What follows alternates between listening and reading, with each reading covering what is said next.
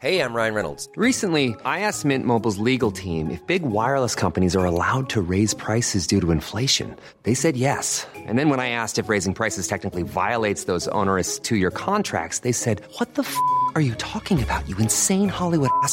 So to recap, we're cutting the price of Mint Unlimited from $30 a month to just $15 a month. Give it a try at mintmobile.com slash switch. $45 up front for three months plus taxes and fees. Promo rate for new customers for limited time. Unlimited more than 40 gigabytes per month. Slows. Full terms at mintmobile.com. Allez, il est quasiment 11h. Bonjour, soyez bienvenus. 11h, 13h, c'est Midi News avec deux rendez-vous. 11h midi, une première partie consacrée à des débats, de l'analyse, du décryptage avec des grands témoins que je vous présente dans quelques instants. Et puis évidemment, 12h, 13h, la deuxième partie de Mini News, un une heure de journal décrypté, analysé également par mes grands témoins. Mais tout de suite, place à l'info et ça rime, c'est Audrey Berthaud.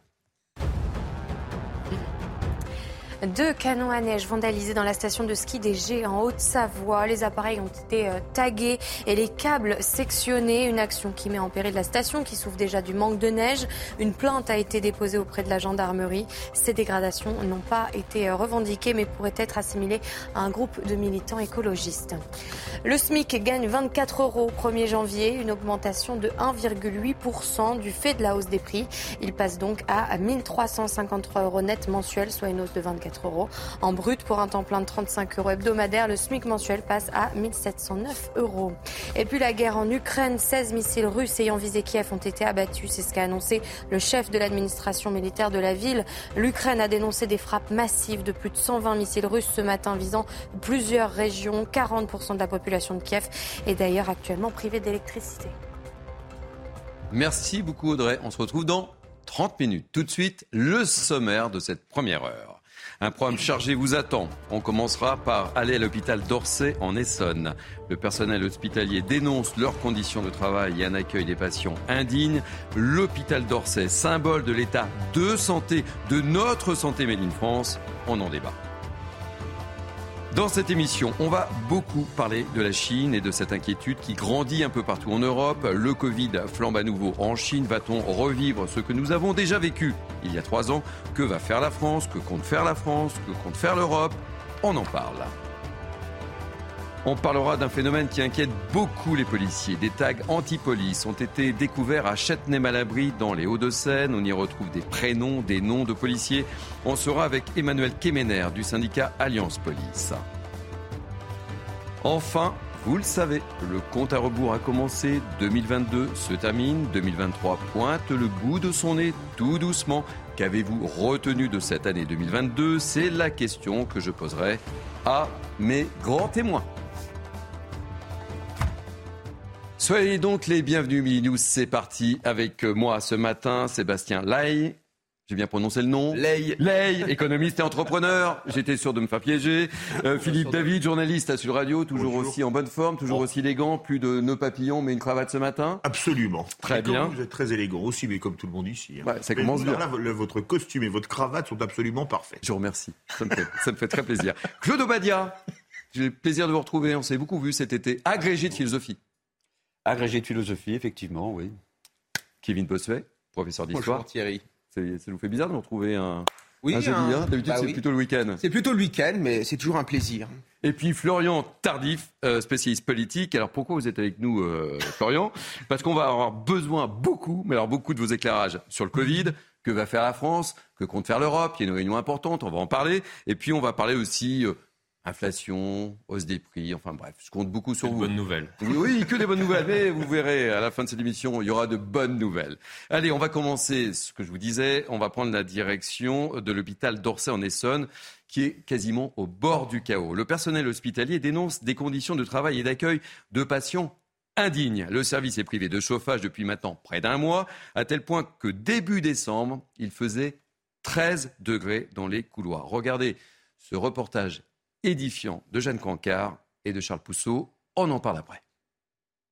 Dans cette chambre de la maternité d'Orsay en région parisienne, la fenêtre est fermée avec du scotch et le radiateur est inexistant.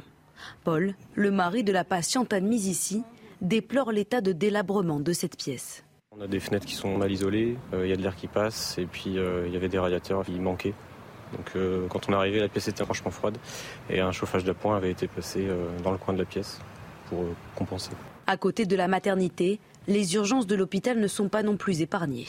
Depuis le 30 novembre dernier, à la suite d'une panne, des problèmes de chauffage et de coupure d'eau chaude ont régulièrement lieu. En tant que patient, quand on vient, euh, alors déjà en temps normal, quand on vient aux urgences, c'est des heures et des heures d'attente, mais là, il faut le faire dans le froid. Si on est amené à être opéré ou à prendre une douche, bah ouais, mais avec euh, de l'eau froide, c'est compliqué. Début décembre, le thermomètre est descendu jusqu'à 13 degrés dans le couloir des urgences, où les patients dorment sur des chaises et des brancards, faute de lits disponibles. Face au manque de moyens et d'effectifs, le personnel soignant est à bout. En Réa, je sais qu'ils ont utilisé des bouilloires pour euh, faire chauffer un peu d'eau euh, pour que les patients puissent euh, faire une petite toilette. Certains soignants ont découpé des draps pour pouvoir faire des gants de fortune. On aimerait faire notre boulot correctement, mais, mais on n'a pas les moyens de le faire. Il y a des soirs où quand on rentre, c'est compliqué. on se dit qu'on a été maltraitant avec les patients, malgré nous en fait. Des conditions de travail qui, selon les soignants, ne vont pas s'améliorer d'ici le déménagement de l'hôpital attendu pour 2024. Kevin Bossuet, je me tourne vers vous. C'est accablant ce reportage. Pourquoi j'ai voulu commencer cette émission par ce reportage? Est-ce que c'est pas le symbole un peu de l'état de santé de la santé française? Si, c'est l'état, euh, le symbole de l'état de santé de notre système de santé qui est complètement euh, exsangue. Et moi, ce qui me frappe là-dedans, c'est l'inégalité des chances par rapport, par exemple, il y a des fractures territoriales. Quand vous habitez, par exemple, dans des zones rurales, vous êtes très éloigné parfois euh, des hôpitaux et les hôpitaux qui sont à proximité de chez vous sont dans un état dans un état qui est catastrophique. Et de l'autre côté, il y a aussi beaucoup une fracture sociale entre ceux qui peuvent euh, se payer des médecins dans des cliniques privées et ceux qui sont obligés d'aller à l'hôpital euh, public. Moi, j'aimerais rappeler un chiffre. Il y a 6 millions de Français qui n'ont pas de médecins traitants. Est-ce que vous vous rendez compte? Donc déjà, l'inégalité est ici. Et je me pose toujours la question, où va notre argent? On paye quand même beaucoup d'impôts. Et quand on voit l'état de nos services publics, il y a le consentement à l'impôt qui est remis de plus en plus en question. Moi, je le vois au sein de l'école de la République qui fonctionne très mal. Je le vois également au sein des hôpitaux et une pensée également pour toutes les soignantes et tous les soignants qui sont obligés d'exercer euh, dans ces conditions qui ne sont pas des conditions optimales. Après, il ne faut pas s'étonner que beaucoup de gens ne veulent plus faire ce métier parce qu'il y a beaucoup de stress, il y a un état matériel qui n'est pas à la hauteur et forcément, ça crée aussi beaucoup d'acrimonie chez les patients et des agressions en hausse vis-à-vis du personnel qui n'y est pour rien. Donc on a un état de l'hôpital qui est catastrophique. Ce qui est terrible, euh, Sébastien Ley, c'est qu'en fait, la médecine, c'était un peu l'excellence euh, de la France. Hein. C'était même la fierté de la France. Et quand on voit ce type de reportage. C'est tout à fait accablant. Et ça se télescope en plus, on l'a vu cette semaine aussi avec la situation catastrophique de la médecine libre aussi. Bah, c'est pour ça qu'effectivement nous ouvrons cette émission avec ce thème, parce que tout ça s'enchaîne. Vous comprenez, mon cher Sébastien Tout ça est lié, mais je crois qu'ici, ce qui en cause, c'est pas uniquement euh, je un symbole du de notre société, c'est aussi l'effondrement de notre État. Un État obèse, Kevin l'a rappelé, où va notre argent? On a quand même un des États les plus endettés en Europe. On a un modèle de finances publiques qui est en train de s'effondrer. Et pourtant, les Français en ont de moins en moins pour leur argent. C'est cet État obèse, technocratique, qui ne fonctionne plus, qui n'arrive plus à fonctionner. Vous avez des sommes faramineuses. Elles partent pour le fonctionnement général, mais s'agissant de l'hôpital, les investissements n'ont pas été faits pendant des années parce qu'on a un État qui est incapable de dégager des marges d'investissement au cours des dernières années. Donc oui, il y a un problème sociétal, mais il y a avant tout un problème avec l'État, notre État technocratique, obèse, qui est en train de s'effondrer sur lui-même. Qu'est-ce qui vous a le plus euh, marqué, Claude Baya, dans, ce reportage? Bah, ce qui m'a le plus marqué, c'est précisément euh, cet état d'insalubrité de l'hôpital qui reflète euh, comment dire, une façon d'arbitrer la définition des budgets de l'État mmh. qui est tout à fait contestable. S'il y a bien un service public qu'il faut privilégier, c'est le service public de santé. Et j'ai à l'esprit en fait ce livre de euh, Lucien Israël, euh, euh, grand professeur de médecine, cancérologue, qui dès les années 90 dénonçait les dérives comptables de l'État en matière de politique de santé. Donc s'il y a bien un domaine dans lequel l'argent public doit être, je dirais, rigoureusement distribué, c'est celui de la santé. Et dans le domaine de la santé, est-ce qu'il n'y a pas, comment dire, des, des économies à faire autrement que en euh, organisant l'insalubrité des, euh, des, services hospitaliers?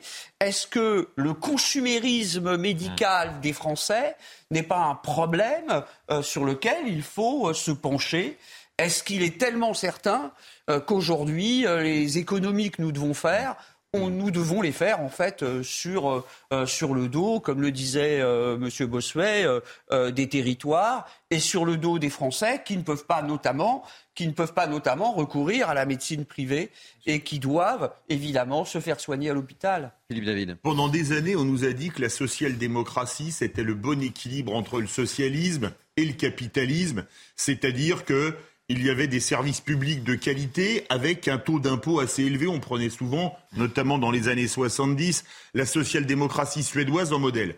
Quand vous voyez ce reportage, je ne parlerai même pas des problèmes d'asepsie et d'hygiène. Quand vous voyez les Ah, états de c'est catastrophique, ces images. C'est catastrophique. Et puis c'est 12 clair degrés dans les chambres quand on est malade, ça fait quand même un peu frisquet. Mais aujourd'hui, la France, c'est devenu, c'est terrible, comme le disait Kevin, où passe l'argent Le pire du socialisme, c'est-à-dire qu'on est taxé en veux-tu, en voilà, il n'y a pas un pays où on n'est plus taxé. Et le pire du capitalisme, pourquoi? Parce que si vous avez de l'argent, vous n'allez pas à l'hôpital d'Orsay, vous allez à l'hôpital américain de Neuilly. Un séjour d'une semaine, il va vous coûter pour votre poche 5, 6 000, 8 000, 10 000 euros. Pareil pour l'école. Si vous habitez pas un bon quartier, vos enfants iront dans des établissements pourris où ils sortiront, il n'y aura pas de discipline sans lire, écrire, compter. Ou alors, si vous avez les moyens, bah, vous faites comme le ministre de l'Éducation nationale. Vous mettez vos enfants à l'école alsacienne où ils seront en excellente compagnie. Donc aujourd'hui, on est passé de la social-démocratie, c'est le meilleur et le meilleur du socialisme et du capitalisme. En France, on a réussi cet exploit. On est arrivé à accumuler le pire des deux. Vous êtes en forme, hein? Ah oui, mais non, non, non, mais quand je vois l'état d'un hôpital comme ça, je peux vous dire que là, c'est-. Comme on dit chez moi à Toulouse, même les mémés aiment la castagne, alors comme je suis pas encore une mémé, vous permettez. Une, euh, une petite analyse sur. euh, affligeante lorsque l'on voit euh, l'état d'insalubrité de, euh, de cet hôpital. Cela montre euh, effectivement qu'on a sous-investi euh, dans, dans nos hôpitaux, euh, pas euh, depuis euh, le quinquennat euh, précédent, mais depuis des années, des années et des années, puisque très régulièrement on explique qu'on euh, supprime tant et tant de lits, mais cela fait euh, 20 ans maintenant qu'on a supprimé euh, l'équivalent de, de 100 000 lits en France. Quand on dit on supprime des lits, j'aime pas beaucoup cette expression, je l'utilise euh, néanmoins, mais on supprime pas des lits, c'est-à-dire qu'on supprime euh, soit euh, du personnel par manque aussi d'attractivité euh, dans, dans ces métiers-là. On en a souvent parlé euh, ces, euh, ces derniers mois euh, maintenant. Il y a eu des efforts qui ont été euh, concédés, mais malheureusement euh, pas à la hauteur euh, compte tenu du fait qu'on a sous-investi pendant, euh, euh, pendant des décennies. Et il y a aussi un autre point important et qui a été euh, soulevé euh, à l'instant, c'est-à-dire qu'on a manqué également ces dernières années euh, par rapport à certains euh, voisins européens euh, ce qu'on appelle le passage à la prévention. C'est-à-dire qu'effectivement, on dépense beaucoup beaucoup, beaucoup dans notre système de santé, mais également euh, parce qu'on a euh, pêché sur la prévention, c'est-à-dire qu'on n'arrive toujours pas à, prévenir certaines maladies, à expliquer à la population qu'il faut faire tel ou tel examen pour éviter euh, d'en arriver à être hospitalisé pour, telle ou telle maladie, ce qu'ont fait nos voisins. Je citerai par exemple le Royaume-Uni qui, l'a fait ces dernières années. Allez, on va rester dans le domaine de la santé avec une affaire que je trouve dramatique et euh, qui s'enchaîne parfaitement avec euh, le sujet qu'on vient d'évoquer. On va prendre la direction des Vosges maintenant. Un hôpital est visé par quatre plaintes. Quatre plaintes, trois pour homicide involontaire, une autre pour mise en danger de la vie d'autrui. Depuis plusieurs semaines, des patientes sont décédées sans que l'on sache réellement pourquoi. Écoutez les témoignages de ces familles, c'est terrible. Elle est euh, tombée le vendredi matin, le 22 juillet. Euh, elle a été admise à l'hôpital de Remiremont. Elle a été opérée dans la soirée.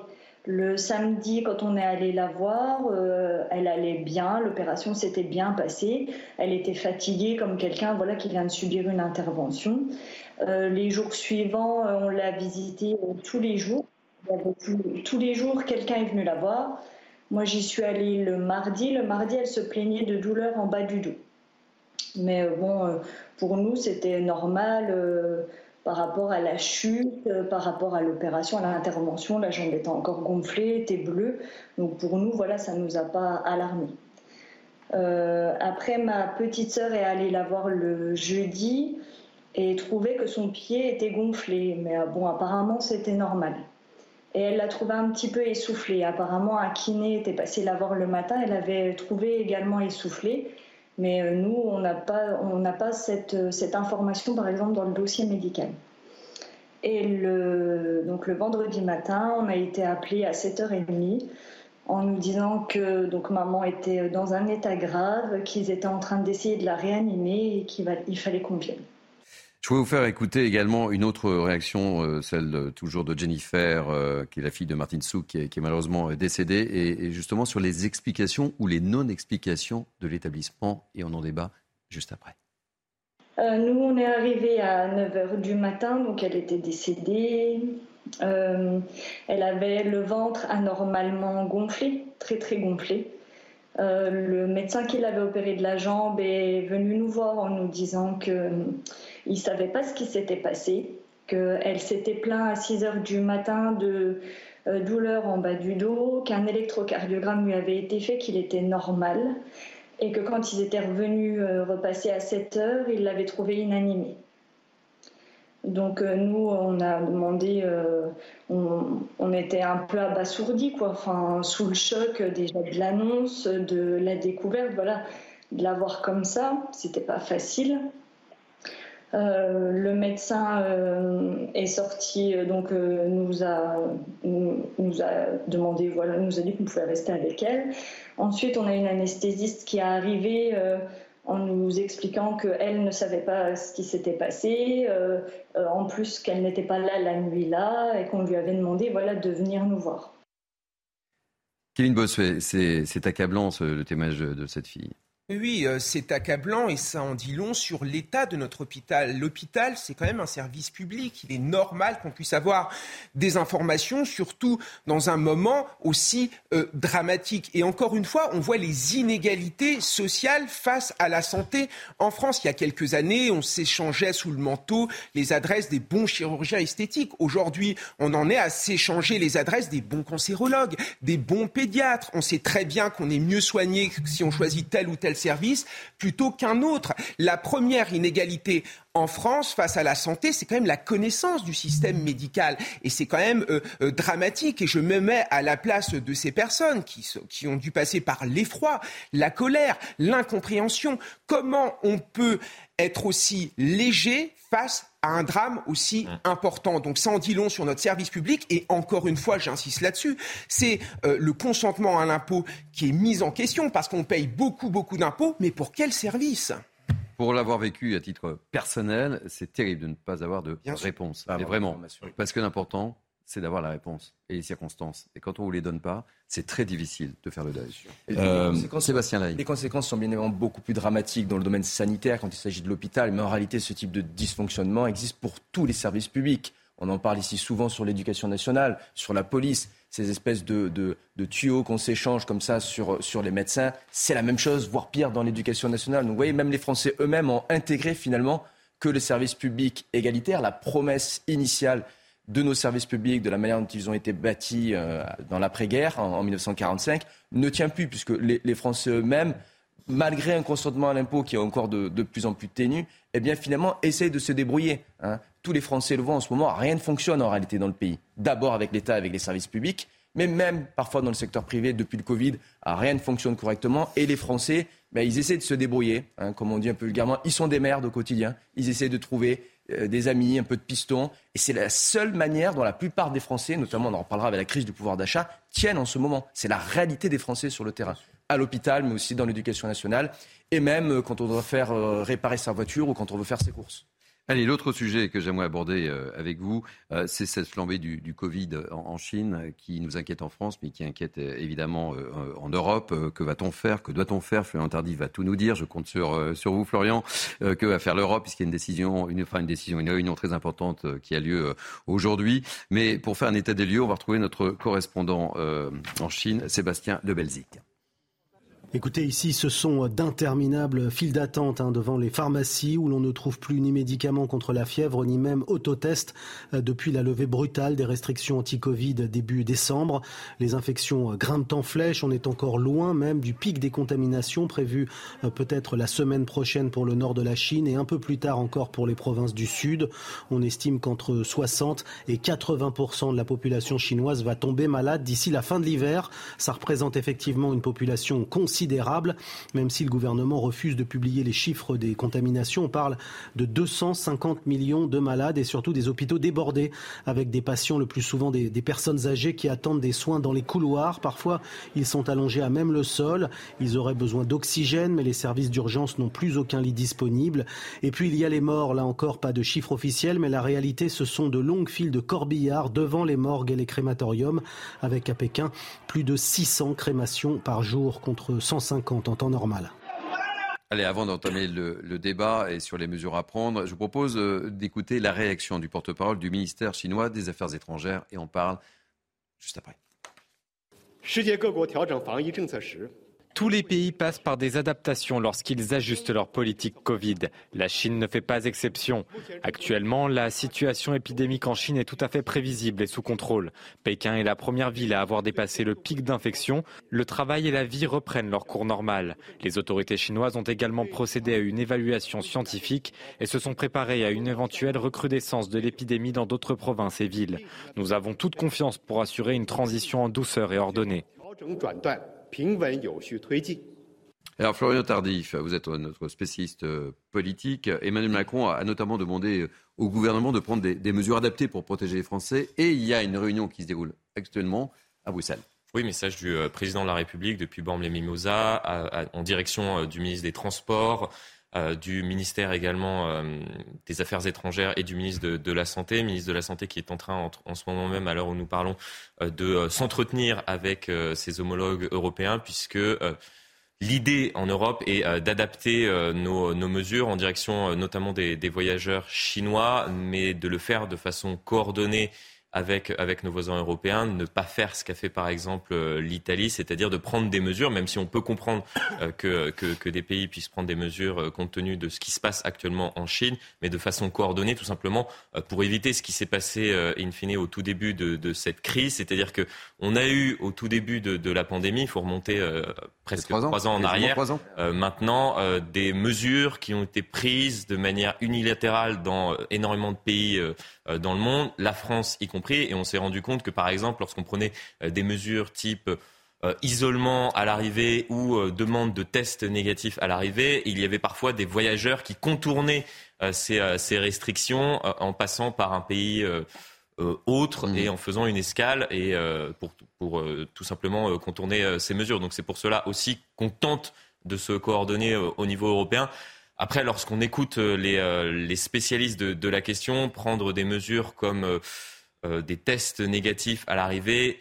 Alors certes, c'est une mesure préventive, mais qui ne résoudra pas le problème, tout simplement parce qu'on peut être négatif à, un instant T et être euh, positif deux, deux, jours plus tard. On l'a vu euh, maintenant euh, depuis ces trois dernières années.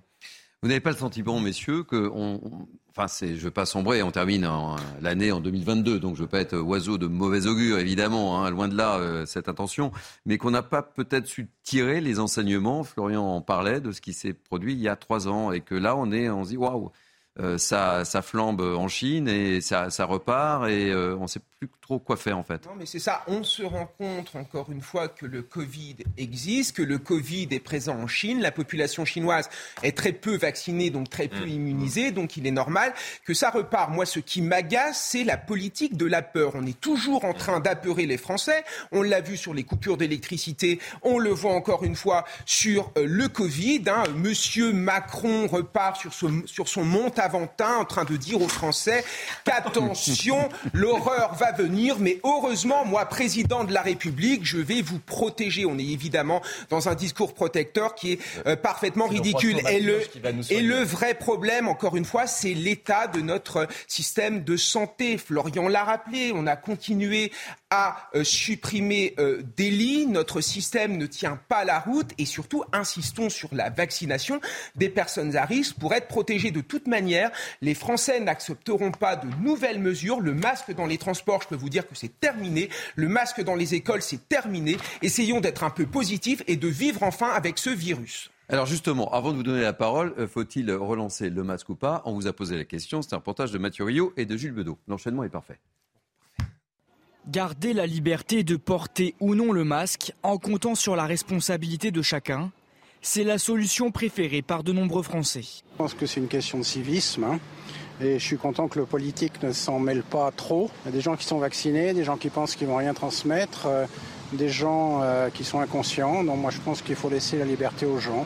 J'aimerais que la politique soit à l'image de chaque individu, c'est-à-dire que si jamais on a envie de, faire quelque chose, ne pas l'imposer à autrui. C'est chacun, s'il a envie de le porter, il le porte. Dans les lieux clos, le port du masque est très fortement recommandé par le gouvernement et les autorités sanitaires mais son utilisation reste trop marginale, selon le président d'honneur de la Fédération des médecins de France. Vous prenez le train ou le bus actuellement, euh, vous voyez bien qu'il y a 4-5 personnes sur l'ensemble de la rame euh, qui est, euh, masquée. Et, dans ces cas-là, moi, je recommande aux personnes fragiles qui sont obligées de prendre les transports, aux personnes âgées ou aux personnes à risque, de, de mettre à ce moment-là un masque FFP2 qui, qui protège quand même, même en absence de masque, de la personne en face. Depuis quelques jours, le coronavirus circule moins en France, mais la grippe, elle, est en forte progression pour toutes les classes d'âge. Philippe David. Alors sur la Chine, c'est quand même extraordinaire. Il y a trois ans, on disait aux gens que fermer les frontières, ça ne servait à rien, contrôler les frontières. Pour rentrer dans un pays comme la Thaïlande, j'ai un ami qui vit entre la Thaïlande et la France, vous aviez droit à 15 jours d'isolement dans un hôtel quand vous passiez la frontière, d'accord, malgré le test négatif, etc.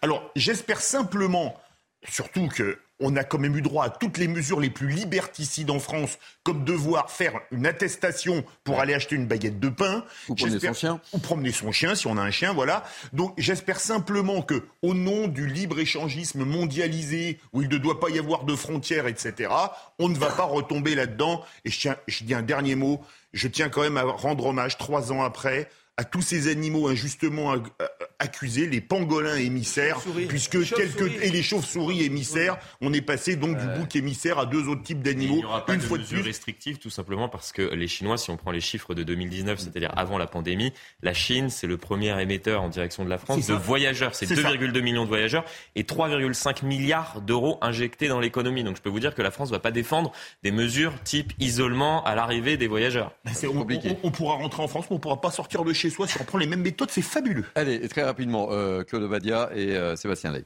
Bah, moi, ce que je retiens de la séquence chinoise, euh, c'est que, en fait, on n'est pas confronté à une crise planétaire uniquement sanitaire. On est confronté à une crise géopolitique et à une crise économique.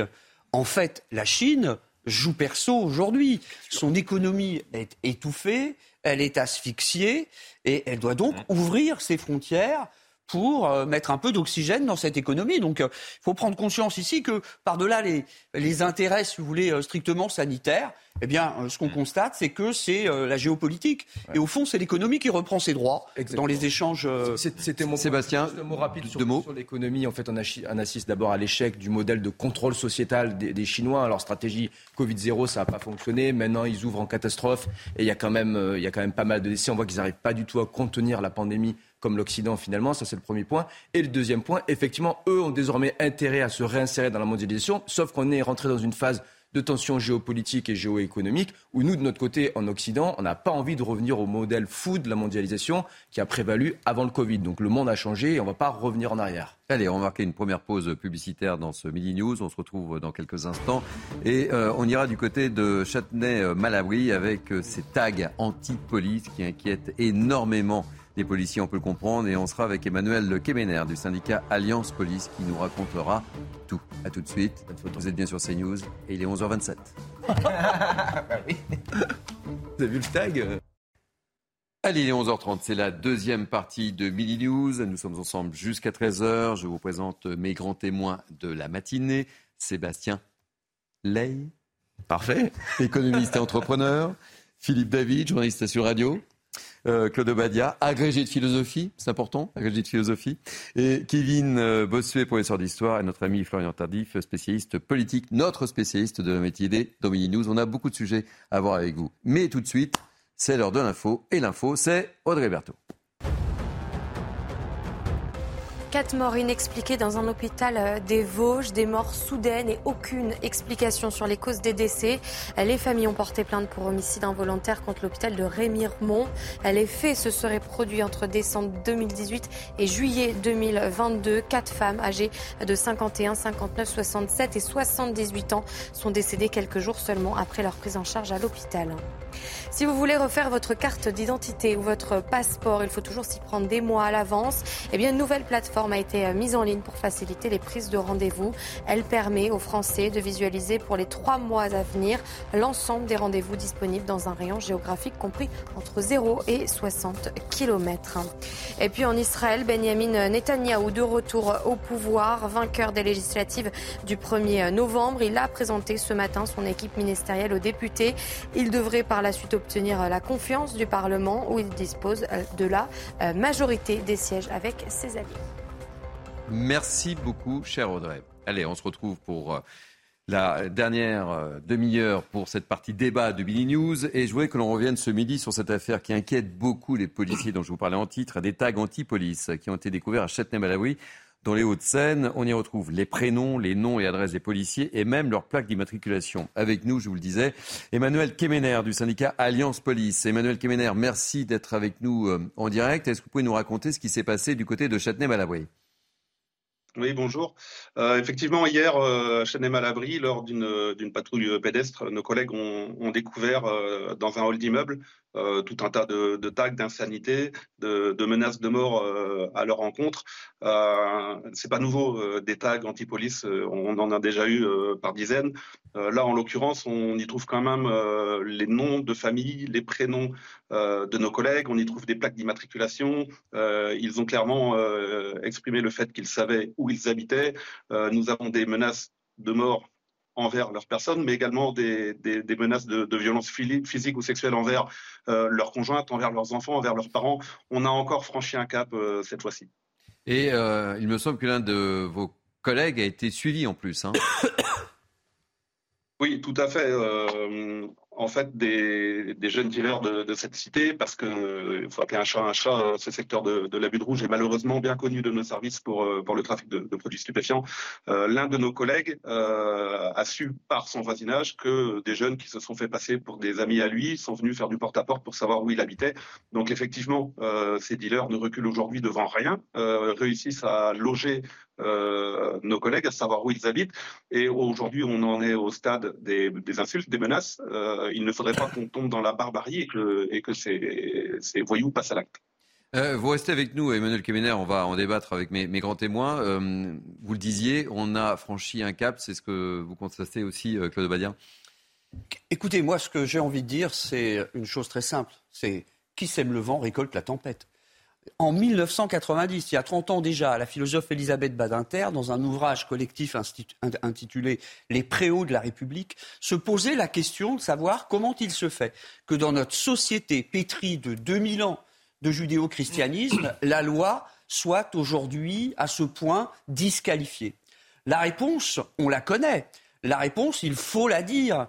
La loi est disqualifiée aujourd'hui, l'autorité de l'État est, disqualifiée tout simplement parce que sous l'influence de la sociologie de Pierre Bourdieu, qui voit dans tout dispositif juridique euh, l'expression d'un insupportable euh, maquillage euh, de la bourgeoisie, et dans, et dans aussi les travaux de Michel Foucault, pour qui toute réglementation est un, une insupportable atteinte à la liberté, nous avons semé en fait ce dont aujourd'hui nous faisons la si fâcheuse récolte. Nous avons disqualifié l'autorité, nous avions disqualifié la loi, et aujourd'hui, il n'est évidemment pas du tout étonnant que les représentants de l'autorité, que ce soit dans l'éducation nationale, que ce soit les policiers, soient conspués, soient directement attaqués.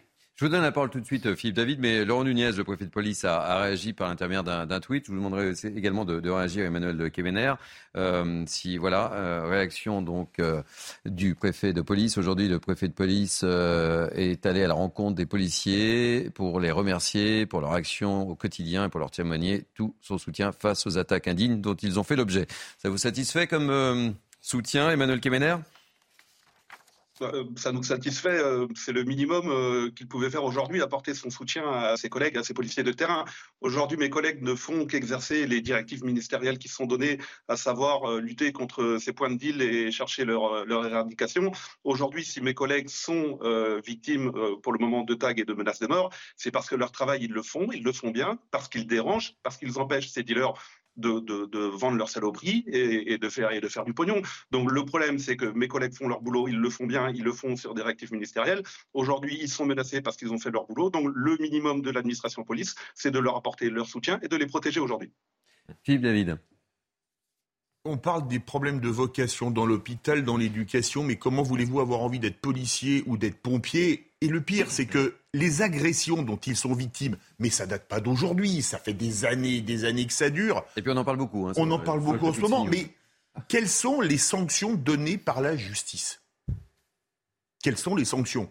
Je veux dire, quand on voit le nombre de récidivistes qui réattaquent les policiers, les pompiers, etc., on ne peut pas dire que les sanctions soient particulièrement dures. Donc, comme le disait Claude Obadia, qui sème le vent récolte la tempête, bah, qui fait preuve d'une lâcheté totale. Vous savez, c'était comme disait Churchill, vous aviez le choix entre la guerre et le déshonneur. Vous avez choisi le déshonneur et vous aurez la guerre. On a choisi la lâcheté pour, pour avoir la paix sociale. On n'a pas la paix sociale et on ne peut plus se regarder dans la glace, en se rasant d'ailleurs ou pas.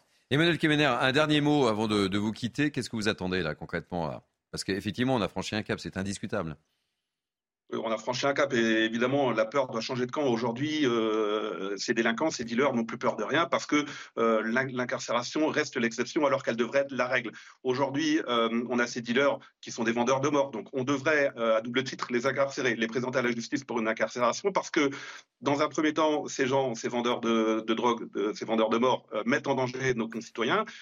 Ces gens mettent en danger ceux qui vous protègent, c'est-à-dire mes collègues, donc ils doivent être rapidement identifiés, interpellés, présentés à la justice et placés euh, sous les barreaux.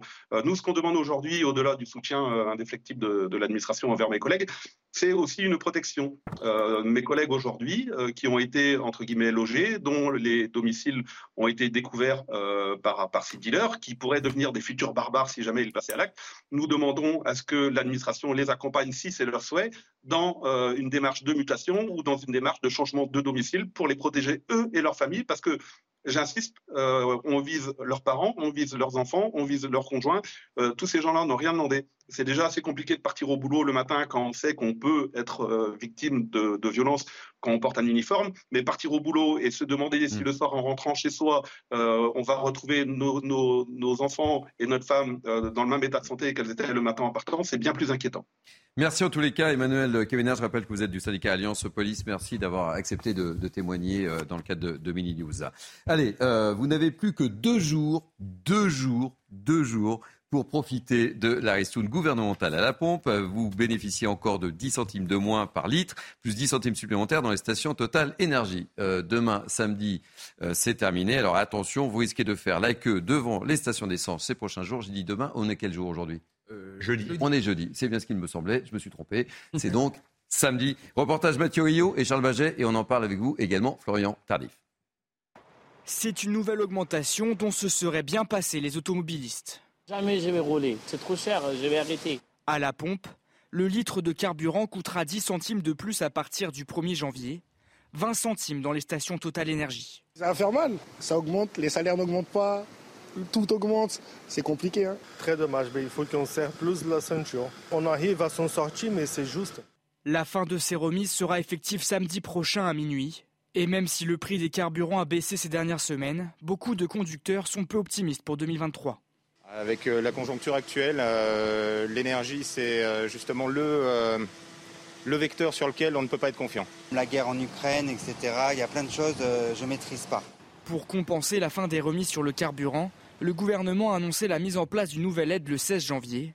Elle ciblera les Français les plus modestes qui prennent leur véhicule pour aller travailler, avec un salaire inférieur à 14 700 euros par an. Bon, messieurs, petit tour de table, vous avez fait le plein de vos véhicules ou pas là? Parce que j'ai l'impression que ça va être coton là à partir de samedi. Hein. Mais tout augmente.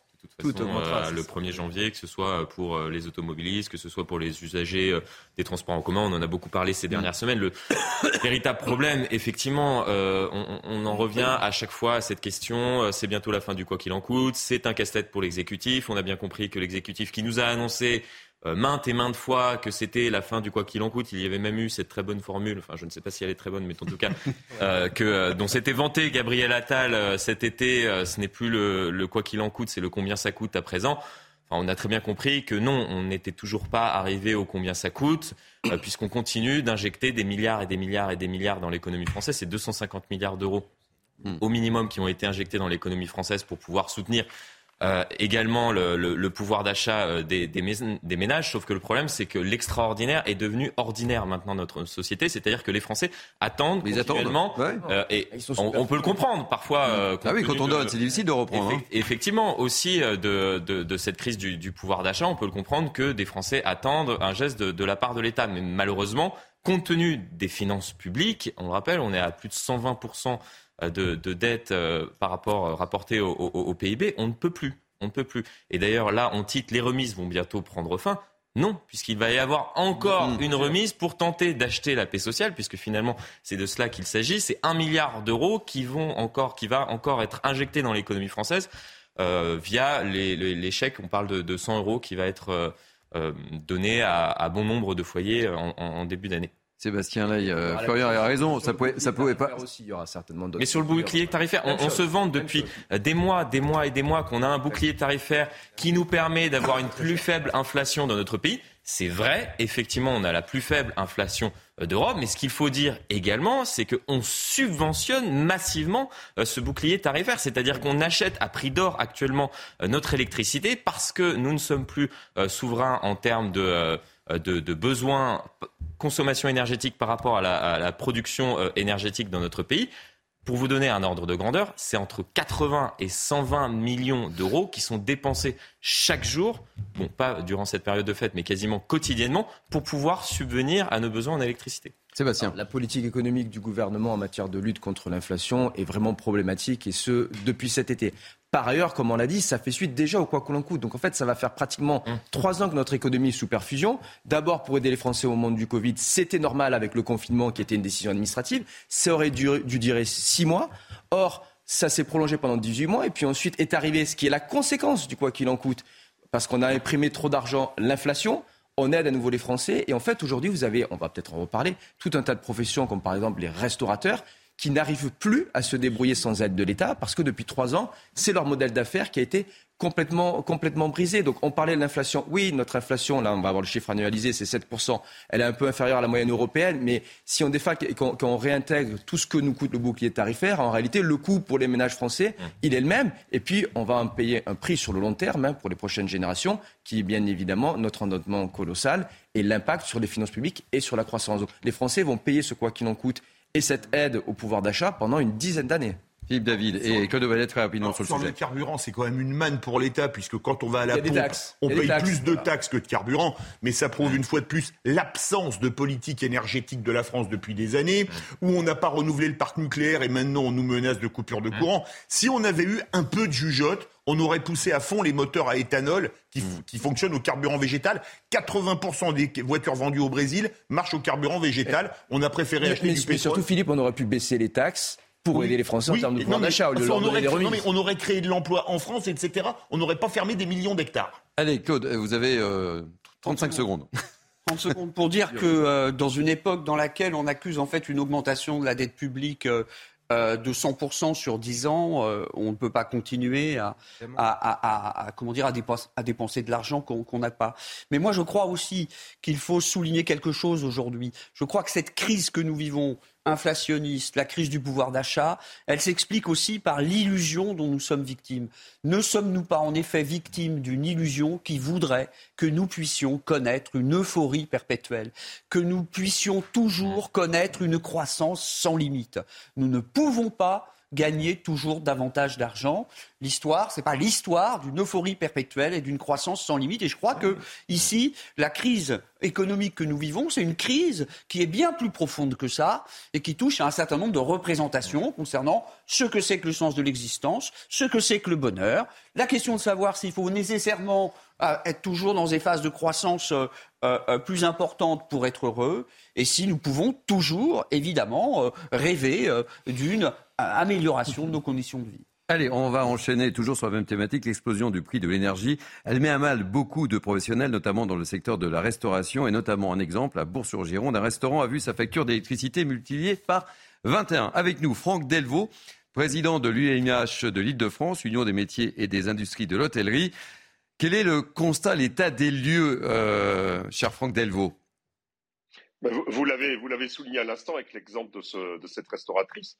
Euh, c'est catastrophique. On nous propose aujourd'hui en matière énergétique, parce que nous, on a des compteurs supérieurs à 36 kWh, euh, des prix multipliés par 8, par 15. On, a un peu tous les exemples, avec euh, des organismes qui mettent la pression, que ce soit Total Energy, EDF, Engie, qui mettent la pression aux restaurateurs en disant il faut signer, il faut signer, sinon vous serez coupé au 31 décembre, parce que beaucoup de contrats se renouvellent au 1er janvier 2023. On ne pourra pas s'en sortir. On ne pouvait pas du jour au lendemain avoir des prix multipliés par plus de 8. On ne va pas multiplier le prix du bœuf bourguignon par 8. Donc, euh, c'est clair. Ça va faire cher du bœuf bourguignon, effectivement, je vous le confirme. Ça va faire cher. Ce n'est pas l'euphorie pour 2023. Quel est l'état des lieux actuellement euh, de la profession euh, Est-ce que vous avez des chiffres à nous communiquer? Bah, L'état des lieux sur, le, sur la fréquentation? Sur la fréquentation et surtout la, situation économique de, de, certains de vos confrères restaurateurs bah, hôteliers qui sont dans une situation très difficile. Alors, sur, sur, sur, la situation économique, les contrats, beaucoup ont signé sous la pression les nouveaux contrats. Ils vont recevoir leur facture courant janvier. Et c'est là où ça va mal se passer. Parce que euh, quelqu'un qui paye 1000, 1500 euros de facture d'électricité dans un, dans un restaurant, c'est à peu près la moyenne, va se retrouver avec une facture à 8000 euros. Euh, c'est le bénéfice qui part, voire plus. Donc certains vont fermer, on a de plus en plus d'autres disant je vais fermer ou je ne pourrai pas payer ou je serai fermé tel jour, etc. Donc l'État nous a donné énormément, nous a beaucoup aidé, ça a été souligné tout à l'heure. C'est vrai, mais aujourd'hui c'est dommage, avec toute cette aide partant en fumée. c'est comme ça que ça va finir, avec des, des dépôts de bilan en nombre sur le premier trimestre 2023.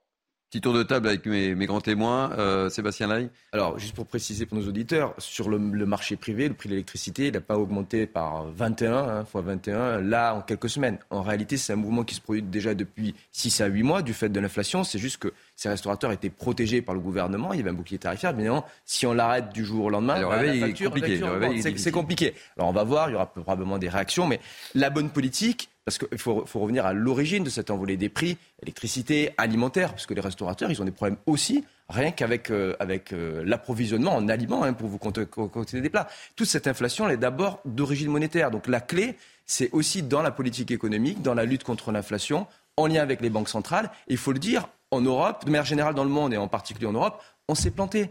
Madame Lagarde, euh, en lien avec Monsieur le Maire, hein, notre ministre de l'économie, ils ont commencé la hausse des taux probablement six mois trop tard. Et on a, des hausses planifiées encore jusqu'à cet été. Ça veut dire qu'on ne va pas avoir de véritable impact de cette politique avant, le printemps. Donc la question, c'est euh, les, les, Français doivent aussi se demander quelle est l'origine de cette inflation et qu'est-ce qu'on a fait? Parce qu'en fait, on a laissé s'installer il y avait des économistes déjà il y a deux ans comme moi qui disaient attention, on va vers l'inflation. Marc Toitil disait aussi ici, ça va être compliqué. On disait non, vous inquiétez pas, les règles du jeu ont changé avec le Covid. On est dans un nouveau monde, une nouvelle économie où il n'y a plus de cycle économique, il n'y a plus de récession. On va juste injecter de l'argent et puis demain on rasera gratis. Non seulement on n'a pas rasé gratis, mais on se tape cette inflation-là. Et là aujourd'hui, on a un gouvernement qui dit ah mais l'inflation s'est installée, j'ai rien pu faire, mais je vais vous aider. Non, pas c'est pas la bonne approche. La bonne approche, c'est d'abord de juguler l'inflation. Franck Delvaux, euh, un mot, qu'est-ce que je vous souhaite pour 2023 de l'euphorie, mais je voulais, je voulais quand même revenir parce que c'est important. Très rapidement, euh, Franck. très rapidement. On avait, moi, j'avais des prix bloqués à 8 centimes, heure plein hiver. 8 centimes, un contrat qui s'arrête au 31 décembre. La première proposition qu'on m'a fait, c'est de passer de 8 centimes d'euros du kilowattheure à 130 centimes euros du kilowattheure à partir du 1er janvier. C'est ça qu'il faut dire. Et aujourd'hui, on nous parle de bouclier tarifaire. Bouclier tarifaire, il va prendre quoi 10, 20% de l'augmentation mm. C'est largement insuffisant. Donc, nous, ce qu'on demande, c'est que le gouvernement pour les artisans, pour les restaurateurs, nous fasse un, bouclier tarifaire euh, sur, les prix pour adapter à nos professions. Franck Delvaux, merci d'avoir été notre invité. Je vous souhaite beaucoup de courage et, plein de choses évidemment pour 2023. Euh, Allez, il nous reste deux minutes. On va terminer justement par cette question puisque je parlais de 2023. 2022 se termine. Euh, je voulais savoir quelles sont les images qui vous ont le plus marqué. Que retenez-vous de 2022 Allez, on commence par vous, euh, Kevin. C'est quoi? Évidemment, la guerre en Ukraine. Je veux dire, euh, on a vu à nouveau réapparaître la, guerre sur le territoire européen. Tous ces européistes BA nous racontaient qu'avec l'Union européenne, avec la construction de l'Europe, la guerre était aujourd'hui impossible. Il y a certains qui parlaient de fin de l'histoire, comme quoi on était à la fin d'un cycle, sauf qu'on se rend compte que finalement, on est trop autocentré. On ne se rend pas compte qu'il y a des conflits partout dans le monde. Et aujourd'hui, un conflit qui touche l'Europe. Et aujourd'hui, on est plus que jamais, euh, en effet, euh, soumis euh, aux, aux désiderata de certaines grandes puissances. Sébastien. Je retiendrai les difficultés des Français au quotidien avec, euh, êtes économiste, d'achat, bien sûr. Et, oui, mais là c'est non, non, là c'est plus du sociétal. C'est des Français qui à nouveau. football. C'est des Français.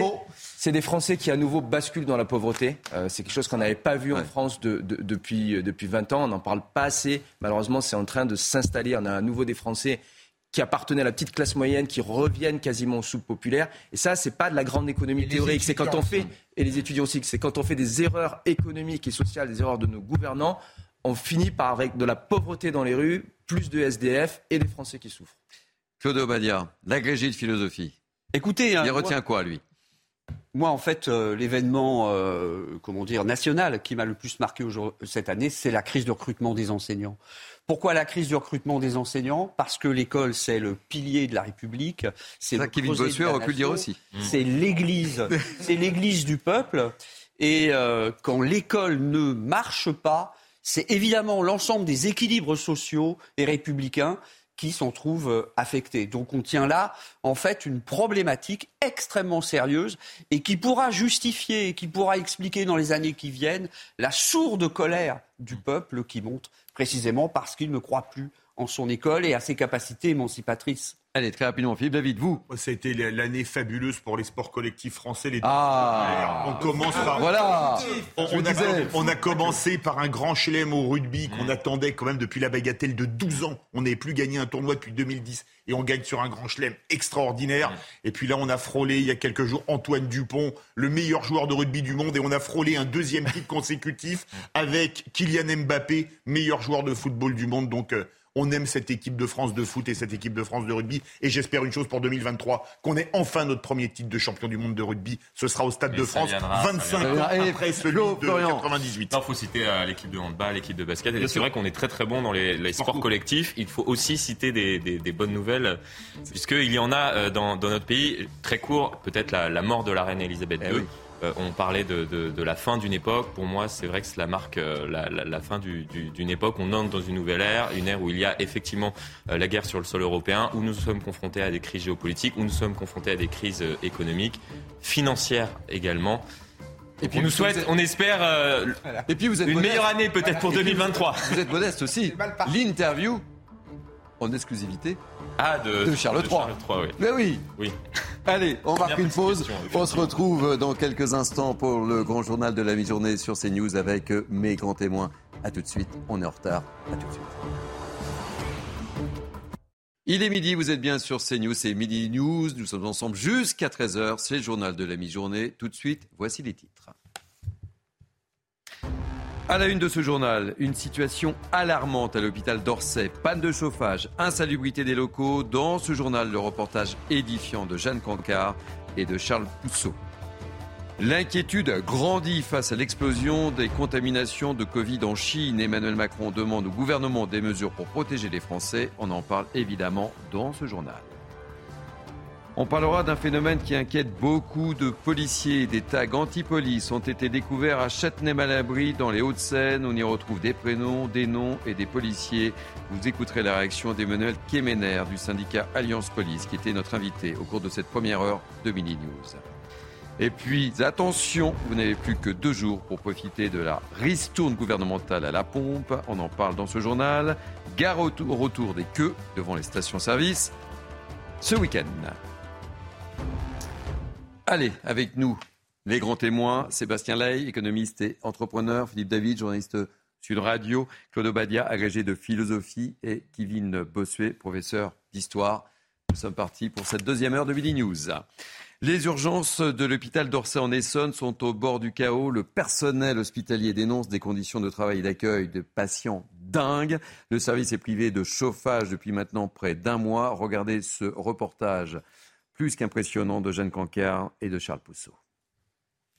Dans cette chambre de la maternité d'Orsay en région parisienne, la fenêtre est fermée avec du scotch et le radiateur est inexistant. Paul, le mari de la patiente admise ici, déplore l'état de délabrement de cette pièce. On a des fenêtres qui sont mal isolées, euh, il y a de l'air qui passe et puis euh, il y avait des radiateurs qui manquaient. Donc euh, quand on est arrivé, la pièce était franchement froide et un chauffage d'appoint avait été placé dans le coin de la pièce pour compenser. À côté de la maternité, les urgences de l'hôpital ne sont pas non plus épargnées. Depuis le 30 novembre dernier, à la suite d'une panne, des problèmes de chauffage et de coupure d'eau chaude ont régulièrement lieu. En tant que patient, quand on vient, alors déjà en temps normal, quand on vient aux urgences, c'est des heures et des heures d'attente, mais là, il euh, faut le faire dans le froid. Si on est amené à être opéré ou à prendre une douche, bah ouais, mais avec euh, de l'eau froide, c'est compliqué. Début décembre, le thermomètre est descendu jusqu'à 13 degrés dans le couloir des urgences, où les patients dorment sur des chaises et des brancards, faute de lits disponibles. Face au manque de moyens et d'effectifs, le personnel soignant est à bout. Je sais qu'ils ont utilisé des bouilloires pour euh, faire chauffer un peu d'eau euh, pour que les patients puissent euh, faire une petite toilette. Certains soignants ont découpé des draps pour pouvoir faire des gants de fortune. On aimerait faire notre boulot correctement, mais, mais on n'a pas les moyens de le faire. Il y a des soirs où quand on rentre, c'est compliqué. on se dit qu'on a été maltraitant avec les patients, malgré nous en fait. Des conditions de travail qui, selon les soignants, ne vont pas s'améliorer d'ici le déménagement de l'hôpital attendu pour 2024. Quand on voit cette image, Kevin Bossuet, on se dit que l'état de la santé française n'est quand même pas au top. Hein. Ah, mais l'état de la santé en France est dans une situation catastrophique. Et en regardant votre reportage, il y a ce témoignage de cette soignante qui m'a marqué. J'aimerais bien faire mon travail correctement, mais on ne me donne pas les moyens de le faire. Enfin, ça en dit long sur euh, l'impasse qui est en train de devenir euh, le service public. Et surtout, là, on parle du matériel, mais il faut, partir, il faut parler aussi des personnels.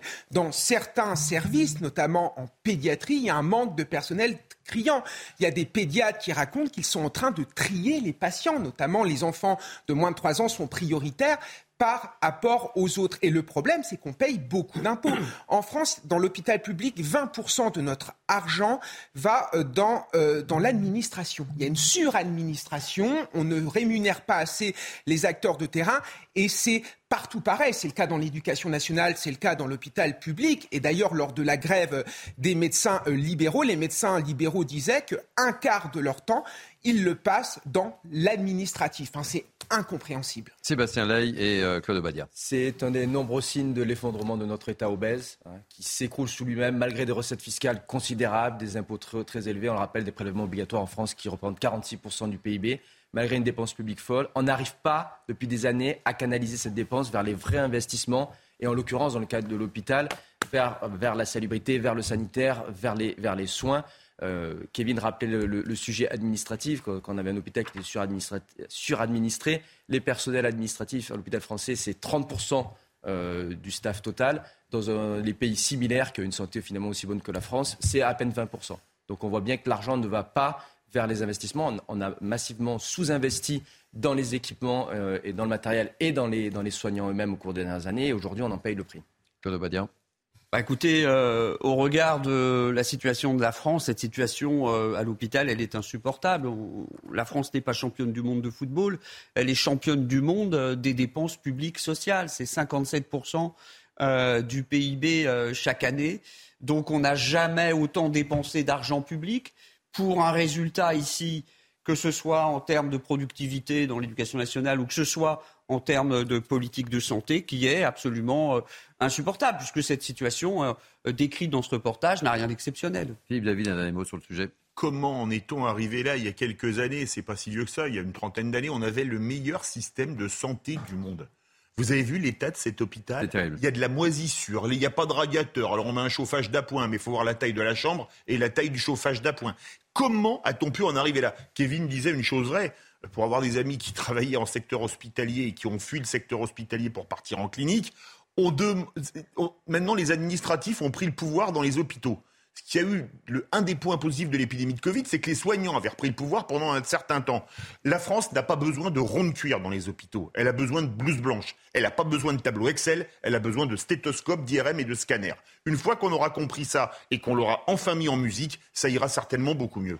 Allez, toujours dans le domaine de la santé, cette euh, dramatique euh, affaire, un hôpital des Vosges visé par quatre plaintes. Trois pour homicide involontaire, une autre pour mise en danger de la vie d'autrui. Et ces dernières années, plusieurs patientes admises aux urgences sont décédées dans des conditions qui interrogent. Elles étaient toutes hospitalisées pour des pathologies curables avec un pronostic vital non engagé. Écoutez le témoignage de l'une des filles d'une des victimes. On s'est rendu compte qu'en fait, il y avait une incohérence entre ce qui avait été dit euh, le matin même du décès, à savoir elle s'est plaint du dos à 6 heures et on lui a fait un électrocardiogramme qui n'a rien révélé. Cet électrocardiogramme-là n'a jamais été réalisé à 6 heures comme il nous l'avait dit, mais il a été réalisé à 2h30 dans la nuit. On avait vu aussi euh, que finalement, à 4 heures du matin, une infirmière euh, est repassée que ma maman, cette fois, ne se plaignait plus du dos, mais du thorax. Donc la douleur était diffuse, était montée au thorax. Mais que pour autant, Rien n'a été fait de plus. Euh, l'infirmière a noté avoir. On a cette intime conviction que ben, il y a quelque chose qui n'a pas été fait. Qu'est-ce qui s'est passé entre le moment où elle alerte le personnel de l'hôpital parce qu'elle ne se sent pas bien, jusqu'au moment où il la trouve inanimée? Alors, inanimée, ça c'est leur terme. Peut-être que c'était déjà trop tard, on ne sait pas parce qu'on ne sait pas réellement l'heure du décès. Allez, tout de suite, on va prendre la direction de la Chine. La Chine et cette inquiétude qui grandit et le Covid qui repart de plus belle. Tout de suite, un point sur la situation avec notre correspondant à Pékin, Sébastien Lebelzik. Écoutez, ici, ce sont d'interminables files d'attente hein, devant les pharmacies où l'on ne trouve plus ni médicaments contre la fièvre, ni même autotests euh, depuis la levée brutale des restrictions anti-Covid début décembre. Les infections grimpent en flèche. On est encore loin même du pic des contaminations prévu euh, peut-être la semaine prochaine pour le nord de la Chine et un peu plus tard encore pour les provinces du sud. On estime qu'entre 60 et 80% de la population chinoise va tomber malade d'ici la fin de l'hiver. Ça représente effectivement une population considérable, même si le gouvernement refuse de publier les chiffres des contaminations. On parle de 250 millions de malades et surtout des hôpitaux débordés avec des patients, le plus souvent des, des personnes âgées qui attendent des soins dans les couloirs. Parfois, ils sont allongés à même le sol. Ils auraient besoin d'oxygène, mais les services d'urgence n'ont plus aucun lit disponible. Et puis, il y a les morts. Là encore, pas de chiffres officiels, mais la réalité, ce sont de longues files de corbillards devant les morgues et les crématoriums, avec à Pékin plus de 600 crémations par jour contre 150 en temps normal.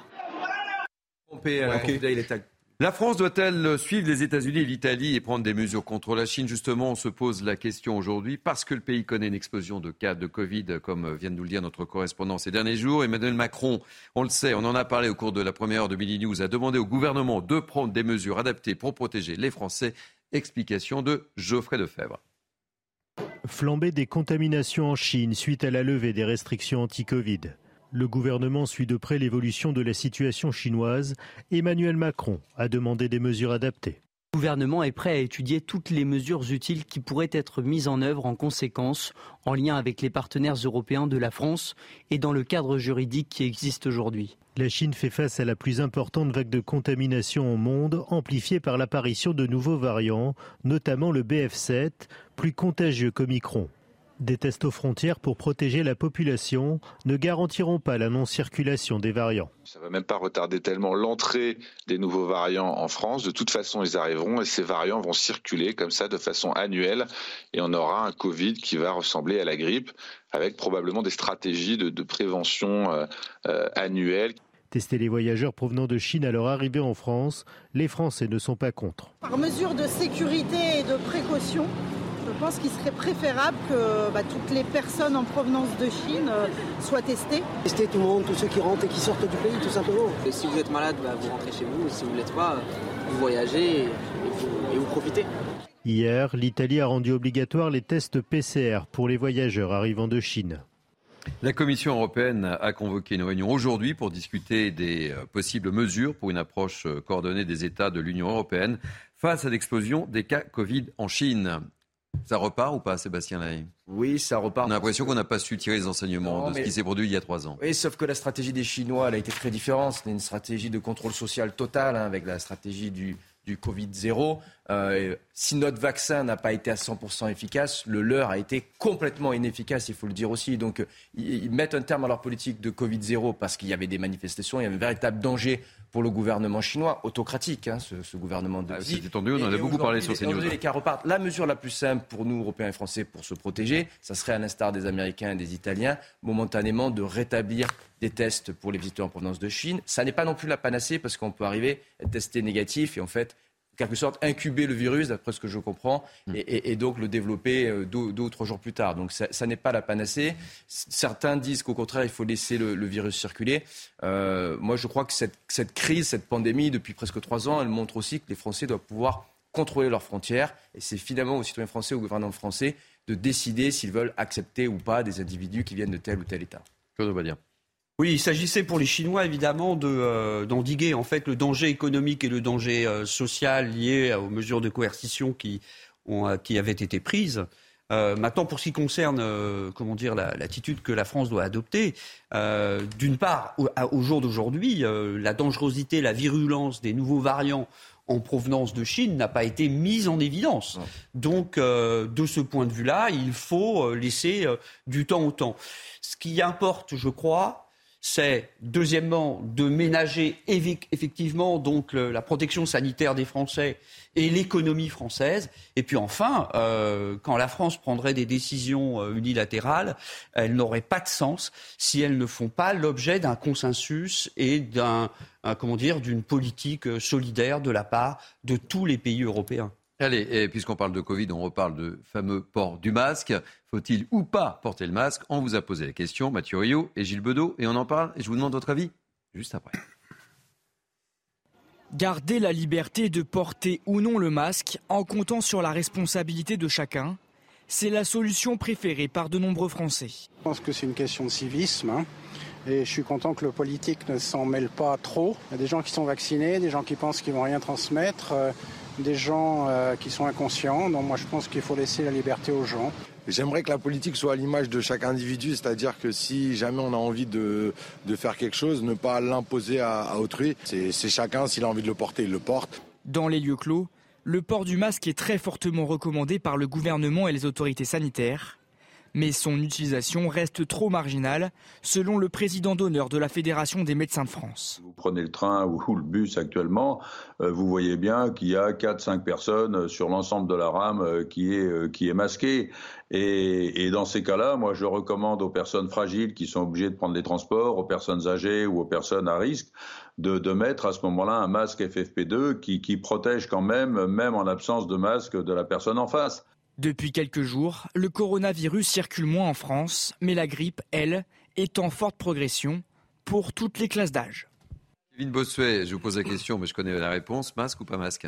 Évidemment, pas masque. J'entendais parler de civisme. Le civisme, c'est pouvoir se dire bonjour dans le métro à visage découvert. Moi, je suis désolé. Le masque a eu des effets dévastateurs, notamment sur nos enfants, sur nos adolescents. À un moment, nous ne sommes plus des enfants. Ceux qui veulent porter le masque le portent et ceux qui ne veulent pas le porter le portent également. Moi, j'en ai marre de tous ces toubibs de plateaux de télévision. Non, mais c'est insupportable, en fait, toujours en train de nous donner des recommandations. Il faut passer à autre chose. Le Covid est derrière nous. Il faut vivre avec ce virus. Donc, halte aux peines à jouir du sanitairement correct. On n'en peut plus. Euh, bah, Je suis un petit peu étonné euh, ici de la réponse de, de, Kevin que vous attendiez. Pourquoi? Bah, Parce que euh, lui et moi savons bien euh, la déshérence de l'éthique sociale, la déshérence du civisme en France. Alors, euh, laisser à l'initiative de chaque Français euh, le port du masque trouve sa limite dans, comment dire, le civisme des Français, qui aujourd'hui, il faut le dire, on le constate à chaque instant dans toutes les directions, est infiniment perfectible. David Moi, je suis sur la même ligne que Kevin. Désolé, ça pourrait faire un très bon sujet de philosophie. oui. Une vie sans risque peut-elle exister Une vie sans risque peut-elle exister? Vous avez 4 heures. Là, il nous reste 8 minutes avant la publicité, ça va être compliqué. Alors écoutez, on fait très vite. Une vie sans risque peut-elle exister? Moi, je préfère vivre avec du risque sans masque que vivre dans un monde aseptisé où on vit dans une bulle. Et puis après tout, il y a des risques d'attentat. faut mettre un gilet pare-balles aussi quand on prend le métro, alors non? Oui, mais les, personnes malades, et à risque et dans les situations à risque, par exemple de nécessite le retour du masque. Pour autant, pour le reste, il faut sortir maintenant de ce qui n'est pas qu'une pandémie, mais presque, je dirais, une psychopandémie. Ça fait trois ans, il faut y mettre un terme. Et, J'aime, j'aime bien ce petit côté scolaire. Vous levez le doigt maintenant pour parler. Appelez-moi professeur, euh, professeur Cabane. Alors, euh, professeur Cabane, très rapidement, euh, élève Obadia. Mon, mon, voisin déclare qu'il qu'il préfère vivre avec du risque. Absolument. Très bien. Mais la question ici, c'est celle de savoir si, au nom du droit que chacun a de prendre des risques pour lui-même, il a le droit d'engager la, la santé. Non, mais, les autres sont vaccinés. Donc, les autres sont vaccinés. Ne parlez pas en même temps, s'il vous plaît ce qui m'a choqué pendant la période Covid, c'est l'égoïsme d'une génération par rapport aux générations les, plus jeunes. Parce qu'on nous disait, on disait aux adolescents et aux enfants, on leur faisait peser sur leur dos un sentiment de culpabilité qui était inacceptable avec des conséquences qui ont été terribles. Le port du masque pour les enfants et les adolescents, ça a des conséquences catastrophiques. Donc si les personnes un peu plus âgées ou les personnes à risque veulent se protéger, déjà elles se vaccinent et ensuite elles portent un masque FFP2. Point final. Allez, le professeur Cabane va enchaîner. Les élèves euh, me donnent leur autorisation Ah oui, parfait. Élèves disciplinés. Très bien. Je mettrai en mention. Euh, on va prendre la direction euh, de la Haute-Savoie, la station des Pourquoi? Parce qu'en fait, au Jet, dimanche matin, ils ont trouvé deux canons à neige de la station vandalisés. Les câbles du premier ont été sectionnés, l'autre a été tagué. Selon la station, le préjudice est quand même estimé à plusieurs milliers d'euros. Regardez ce reportage de Régine Delfour. Je suis sûr que vous avez plein de choses à dire sur le sujet. Pas de ski sans neige. C'est le message tagué en rouge sur un canon à neige de la station de ski léger en Haute-Savoie. Sur un autre neigeur, les câbles ont été sectionnés. Ces actes de vandalisme se sont produits dans la nuit du 24 au 25 décembre. Un geste incompréhensible pour la direction du domaine skiable. On ne perturbe pas le cycle de l'eau, on en prélève et puis après la fonte des neiges, il est, reversé sur le, bassin versant. Donc voilà, c'est quelque chose qui est plutôt... Euh, neutre euh, au niveau euh, environnemental, d'autant plus que nous, au GER, on a 100% de notre électricité euh, qui est, qui est d'origine verte. Le montant du préjudice s'élève à plusieurs milliers d'euros. Et avec le redout, les canons à neige ne peuvent pas fonctionner. C'est problématique tant de remettre ça tout en marche. voilà, si on a des fenêtres de froid, on ne va pas pouvoir produire. Et là, ça met en péril l'économie de la station en elle-même, puisqu'il y a tout le monde qui vide de, l'économie du ski, euh, que ce soit les hôteliers, les restaurateurs, et puis nous aussi, nos saisonniers. Il y a 240 saisonniers qui travaillent sur le domaine skiable. Si pour l'heure, ces actes n'ont pas été revendiqués, le logo dessiné sur le canon à neige rappelle celui du mouvement Extinction Rebellion. Une plainte a été déposée et une enquête est ouverte. Personne n'est épargné, hein, euh, même au jet. Hein, il faut qu'on monte euh, dans les montagnes, dans les sommets, et euh, voilà. Je vais avouer que je n'en peux plus. Bon, on peut supputer que ce sont des extrémistes écologistes entre ceux qui se collent dans les concessions automobiles. Il y a juste des millions de personnes qui travaillent dans l'automobile en Europe. Ceux qui barrent les routes parce qu'ils disent que vous pouvez pas prendre votre avion pour aller à Orly voir vos enfants parce que euh, eux ils ont décidé qu'on allait à la fin du monde. On revient toujours à la peur permanente. Là maintenant c'est la grande peur. Il y a la grande peur sanitaire, c'est la grande peur de l'écologie. Alors je tiens à rappeler quand même que dans les stations de ski ça fait travailler des milliers de personnes. Vrai. Des milliers de personnes. Je l'ai dit il y a quelques jours sur ce plateau. Moi j'ai de la famille qui était moniteur de ski dans les Hautes-Pyrénées, euh, qui le sont plus maintenant parce qu'ils ont passé l'âge. Euh, mais rappelons-nous une chose, les stations de ski, elles ont été fermées à cause du Covid on va revenir sur les cohérences gouvernementales. Les clubs échangistes étaient ouverts, mais les stations de ski étaient fermées, et c'est bien connu qu'on risque beaucoup plus de se contaminer entre une porte verte et une porte bleue que dans un club échangiste. Ça n'a échappé à aucun épidémiologiste. Il y a que pour appeler ce genre d'informations. Hein. Non, non, mais, non, mais c'est intéressant de montrer à quel point on a pu prendre des mesures débiles à cette époque. Je pense qu'on sera tous d'accord là-dessus. Et quand je vois ces gens-là qui, parce que excusez-moi, Greta Thunberg est à la science, ce que Beethoven est à la boucherie-charcuterie. Il n'y a pas un truc, il n'y a pas un mot de scientifique chez elle. Euh, et on en fait l'alpha et l'oméga de la pensée de l'écologie. Alors s'il vous plaît, laissez les gens des stations de ski travailler, laissez-nous circuler. Comme disait le président Pompidou, arrêtez d'emmerder les Français. Et je rappelle qu'il y a quand même des jeunes qui nous regardent. Mon cher Philippe, euh, que dommage. J'ai rappelé un état de choses fait vrai. Oui, c'est vrai, c'est vrai, c'est vrai. Euh, écoutez, moi je crois qu'il y a deux sujets. Le premier sujet, c'est la question de savoir effectivement jusqu'à quand on pourra considérer qu'il est raisonnable euh, de, euh, comment dire, de faire euh, tourner des stations de ski si les conditions climatiques ne s'y prêtent pas. Le deuxième sujet, plus préoccupant selon moi, à court terme, c'est celui de savoir comment on peut accepter dans une société démocratique, dans un état de droit, que l'on recourt à des méthodes de voyous, qu'on le recourt à des méthodes qui se justifient lorsque euh, euh, euh, on est dans un régime despotique et autoritariste. Mais aujourd'hui, quand on veut porter une parole écologiste, on peut le faire par voie de presse, on peut le faire publiquement. Donc ces méthodes qui consistent ici à, à, comment dire, à recourir à des actes de violence, à quelque chose d'inacceptable dans un État de droit. Sébastien Il y a deux sujets pour moi. Le premier, c'est vraiment la violence, le vandalisme, et ça participe de ce que j'appellerais, certains n'aiment pas ce terme, moi je l'utilise, le l'ensauvagement de la société. On voit qu'il n'y a plus de sanctuaires. Même finalement, pendant la période de ski, pendant les vacances, on a, on a des actes de, de, violence. Et dans l'ensauvagement, le préfixe en, ça veut dire, les linguistes disent, ça a une valeur incoative, c'est-à-dire que c'est pas ponctuel, c'est quelque chose auquel on s'habitue, comme une lame de fond. Finalement, ça paraît normal un certain nombre de Français qui a de la violence de partout. Et deuxième point, c'est l'origine de cette violence, c'est la radicalité écologique. Ça s'est déjà produit pour de grandes idéologies. Hein. Quand le, communisme est apparu, vous avez eu les anarchistes, il y avait des attentats, des assassinats de, personnalités. Ça a continué jusque dans les années 80. On va vivre la même chose avec une, une cause qui me semble est légitime, même si on peut parler des détails, de la réalité du changement climatique, etc., mais il y a une cause qui est légitime, et les moyens utilisés avec une forme de radicalité politique qu'on ne peut pas accepter en démocratie, parce que, évidemment, ces gens-là peuvent faire triompher leurs idées, mais ils doivent le faire par le biais du vote, par la victoire de certaines formations politiques. Ça s'est produit d'ailleurs pour certaines mairies, hein, même si les résultats ne sont pas flagrants depuis la victoire de ces gens-là, hein, bien évidemment.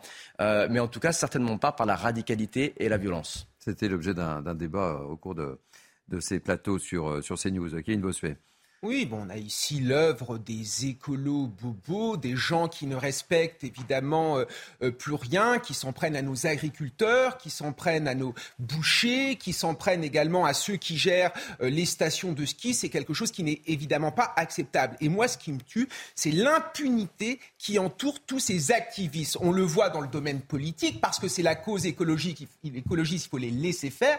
Et on le voit également dans le domaine médiatique, pas sur ces news évidemment ailleurs où on a l'impression que c'est quelque chose qu'il faut banaliser, on détruit euh, le bien des autres, il n'y a pas de problème. Et une chose aussi, je trouve que la droite ne parle pas assez d'écologie. À force d'avoir laissé l'écologie à la gauche, on l'a dénaturée. Et je trouve que la défense de l'écologie, ça va de pair aussi avec la, défense d'un patrimoine naturel qu'il faut mettre en avant. Et, Philippe David, vous avez 15 secondes. Dans le jukebox, je me rappelle d'une boucherie et d'une crèmerie qui avait été vandalisée à Paris 20e. Et écoutez le niveau de l'argument crèmerie, laiterie égale culture du viol. Parce que pour eux, ils considéraient que les vaches étaient violées par les taureaux. Je crois qu'il n'y a pas besoin de commenter pour voir le niveau des gens qui commettent ce type d'acte. Après cette sortie, on va marquer une pause, si vous le voulez bien. Une pause dans, le, dans ce journal de, de, Mini News. On se retrouve dans quelques instants et on parlera de ces tags anti-police qui ont été découverts à, Châtenay-Malabry dans les, Hauts-de-Seine et euh, également de menaces de mort dont sont victimes ces policiers. A tout de suite, il est quasiment 12h25. Vous êtes bien sur CNews. C'est Midi News. On se retrouve jusqu'à 13h avec mes grands témoins dans quelques instants, mais tout de suite, place à l'info avec Audrey Berthaud. L'épidémie de grippe continue sa progression en France. Plus d'un quart des consultations effectuées par SOS médecins ces deux dernières semaines étaient liées à la grippe. Le nombre de passages aux urgences a également augmenté de 52% la semaine dernière. Hier, le ministre de la Santé, François Braun, n'a pas caché son inquiétude.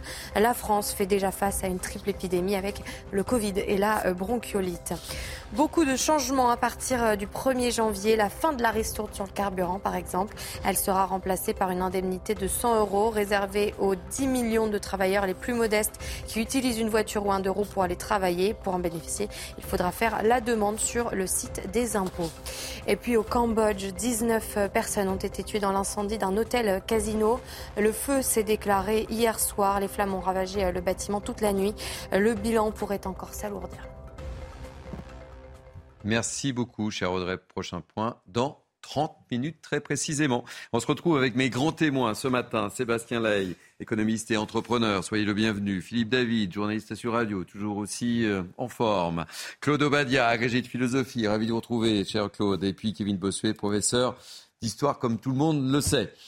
On va parler de ces tags anti-police qui ont été euh, découverts à Châtenay-Malabry dans les Hauts-de-Seine. Il y a même des menaces de mort. On y retrouve les prénoms, les noms et adresses des policiers ainsi que leurs plaques d'immatriculation. Ces informations sont donc accompagnées de menaces de mort et d'insultes. Un nouvel acte de délinquance qui inquiète les policiers.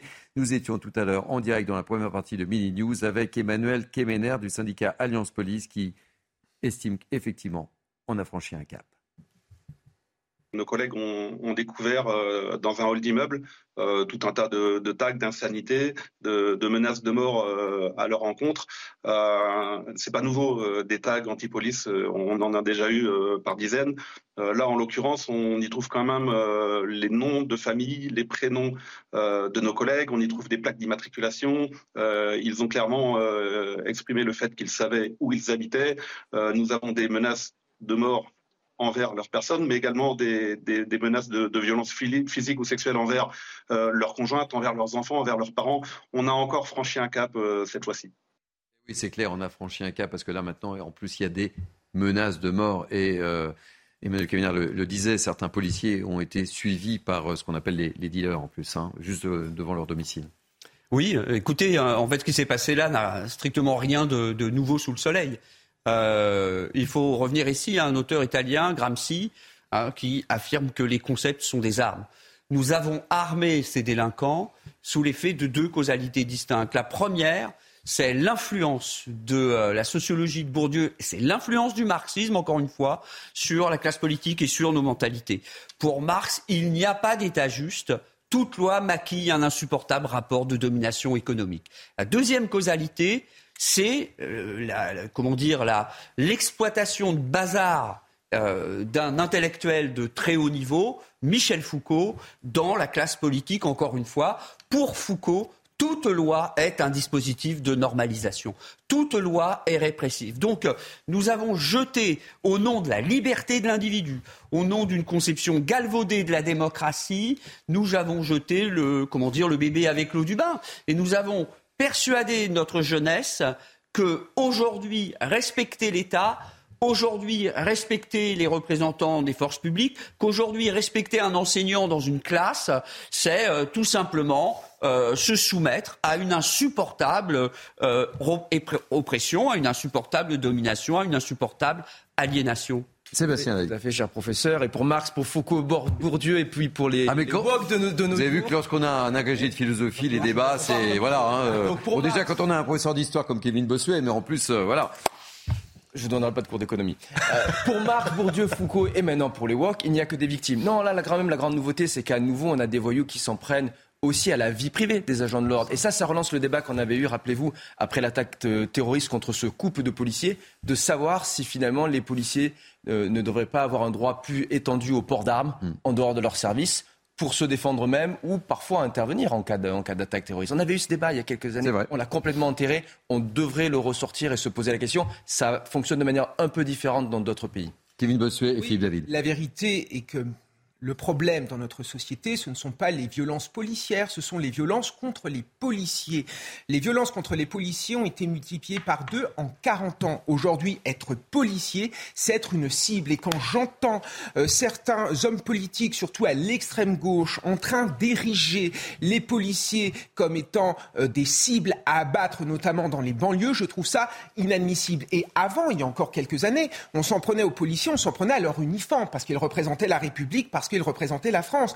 Maintenant, on s'en prend à l'homme ou à la femme qui a derrière l'uniforme. On s'en prend au père, on s'en prend au mari, en affichant les noms, en affichant les adresses, en affichant le nom des épouses ou des enfants. C'est quelque chose qui n'est pas possible. Et j'ai envie de dire que fait l'État? Parce que sur certaines parties de notre territoire, il y a une forme de concurrence entre d'un côté les délinquants qui essayent de gérer tout un quartier et de l'autre côté la police qui ne rentre pratiquement plus. Mais où est l'État? Bon sang après avoir citer Gramsci, Bourdieu, Foucault et Marx, je vais reprendre deux citations très courtes. La harangue de Baudot, un des magistrats fondateurs du syndicat de la magistrature, qui disait pratiquement qu'il fallait choisir les délinquants contre les flics, et une phrase de François Mitterrand qui parlait en 1981, il était encore candidat et pas président de mémoire de la force injuste de la loi. C'est un véritable cours d'histoire ce Midi News. Hein oui, absolument. Allez, je sais pas. Est-ce que vous avez fait le plein de vos véhicules? Non. Tour de table? Oui. Oui Vous avez fait le plein Quand Oui. Il y a deux jours. Bon, ok. Vous savez pourquoi je vous en parle Oui. C'est bien, il y a. Oui, parce que vous n'avez plus que deux jours pour profiter de la fameuse ristourne. vous êtes formidable. Euh, je vais reprendre mon sérieux. Alors attention, vous risquez de faire la queue ce week-end, ça c'est sûr, si vous n'avez pas fait le plein, ce qui est mon cas d'ailleurs. Euh, les stations essence risquent d'afficher complet. Un reportage Mathieu Rio et Charles Baget. C'est une nouvelle augmentation dont se seraient bien passés les automobilistes. Jamais je vais rouler. C'est trop cher, je vais arrêter. À la pompe, le litre de carburant coûtera 10 centimes de plus à partir du 1er janvier, 20 centimes dans les stations Total Énergie. Ça va faire mal, ça augmente, les salaires n'augmentent pas, tout augmente, c'est compliqué. Hein. Très dommage, mais il faut qu'on serre plus la ceinture. On arrive à s'en sortir, mais c'est juste. La fin de ces remises sera effective samedi prochain à minuit. Et même si le prix des carburants a baissé ces dernières semaines, beaucoup de conducteurs sont peu optimistes pour 2023. Avec euh, la conjoncture actuelle, euh, l'énergie, c'est euh, justement le, le vecteur sur lequel on ne peut pas être confiant. La guerre en Ukraine, etc., il y a plein de choses, je ne maîtrise pas. Pour compenser la fin des remises sur le carburant, le gouvernement a annoncé la mise en place d'une nouvelle aide le 16 janvier. Elle ciblera les Français les plus modestes qui prennent leur véhicule pour aller travailler, avec un salaire inférieur à 14 700 euros par an.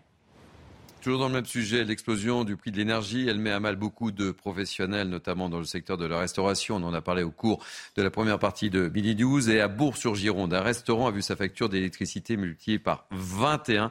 Le propriétaire est obligé de compenser en aliments un groupe électrogène. Reportage Jérôme Rampenou. Ce restaurant de Gironde, situé dans un lieu touristique, voit son activité tourner au ralenti l'hiver.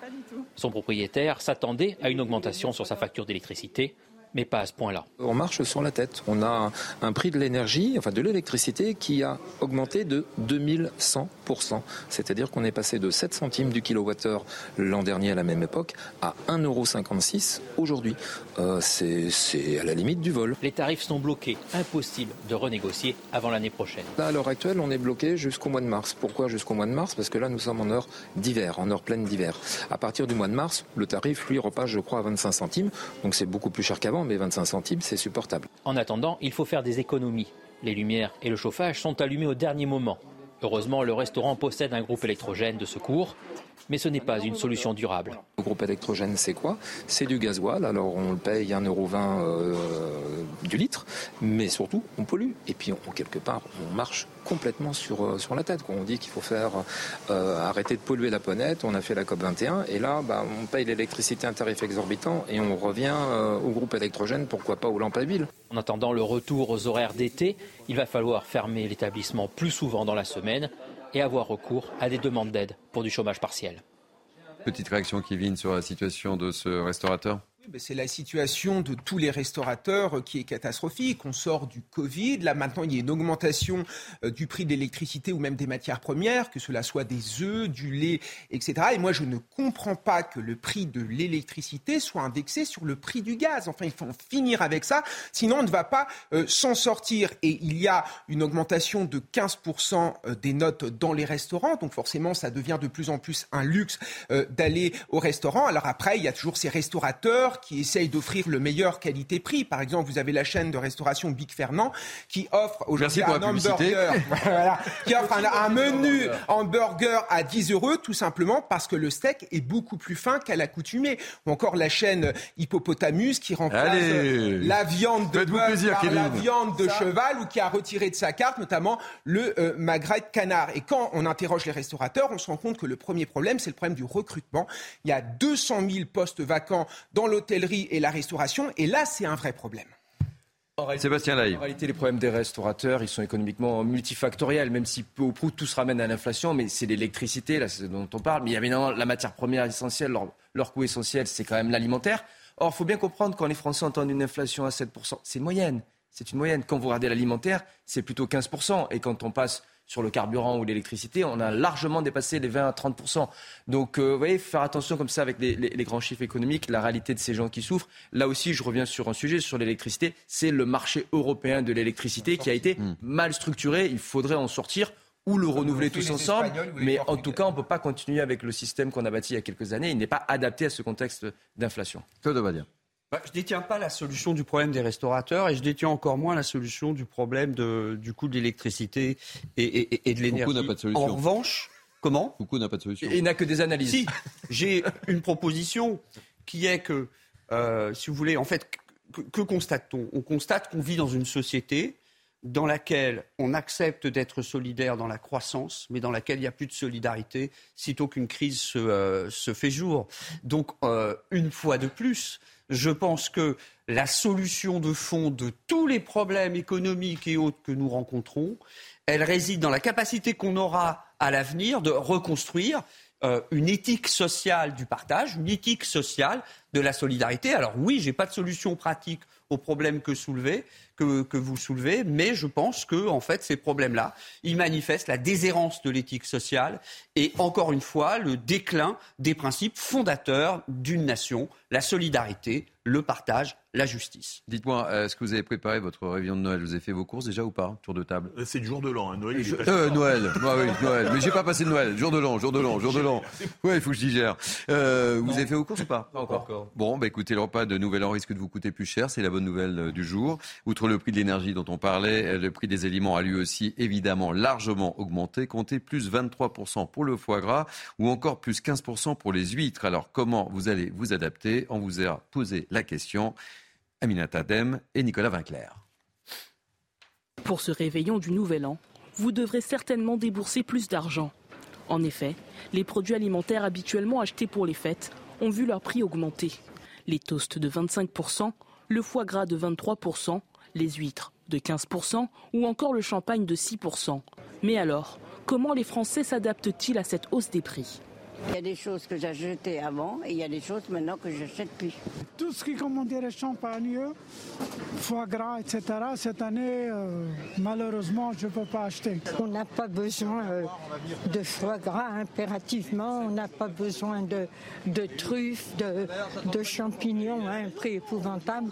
On peut faire des choses très bonnes. L'inflation force donc les Français à adapter leurs dépenses, un changement remarqué par ces commerçants font particulièrement attention à la dépense. Ils regardent les prix, ils se renseignent, savoir euh, s'ils prennent tant de, tant de produits, ça va faire combien, euh, pour combien de personnes il en faut combien.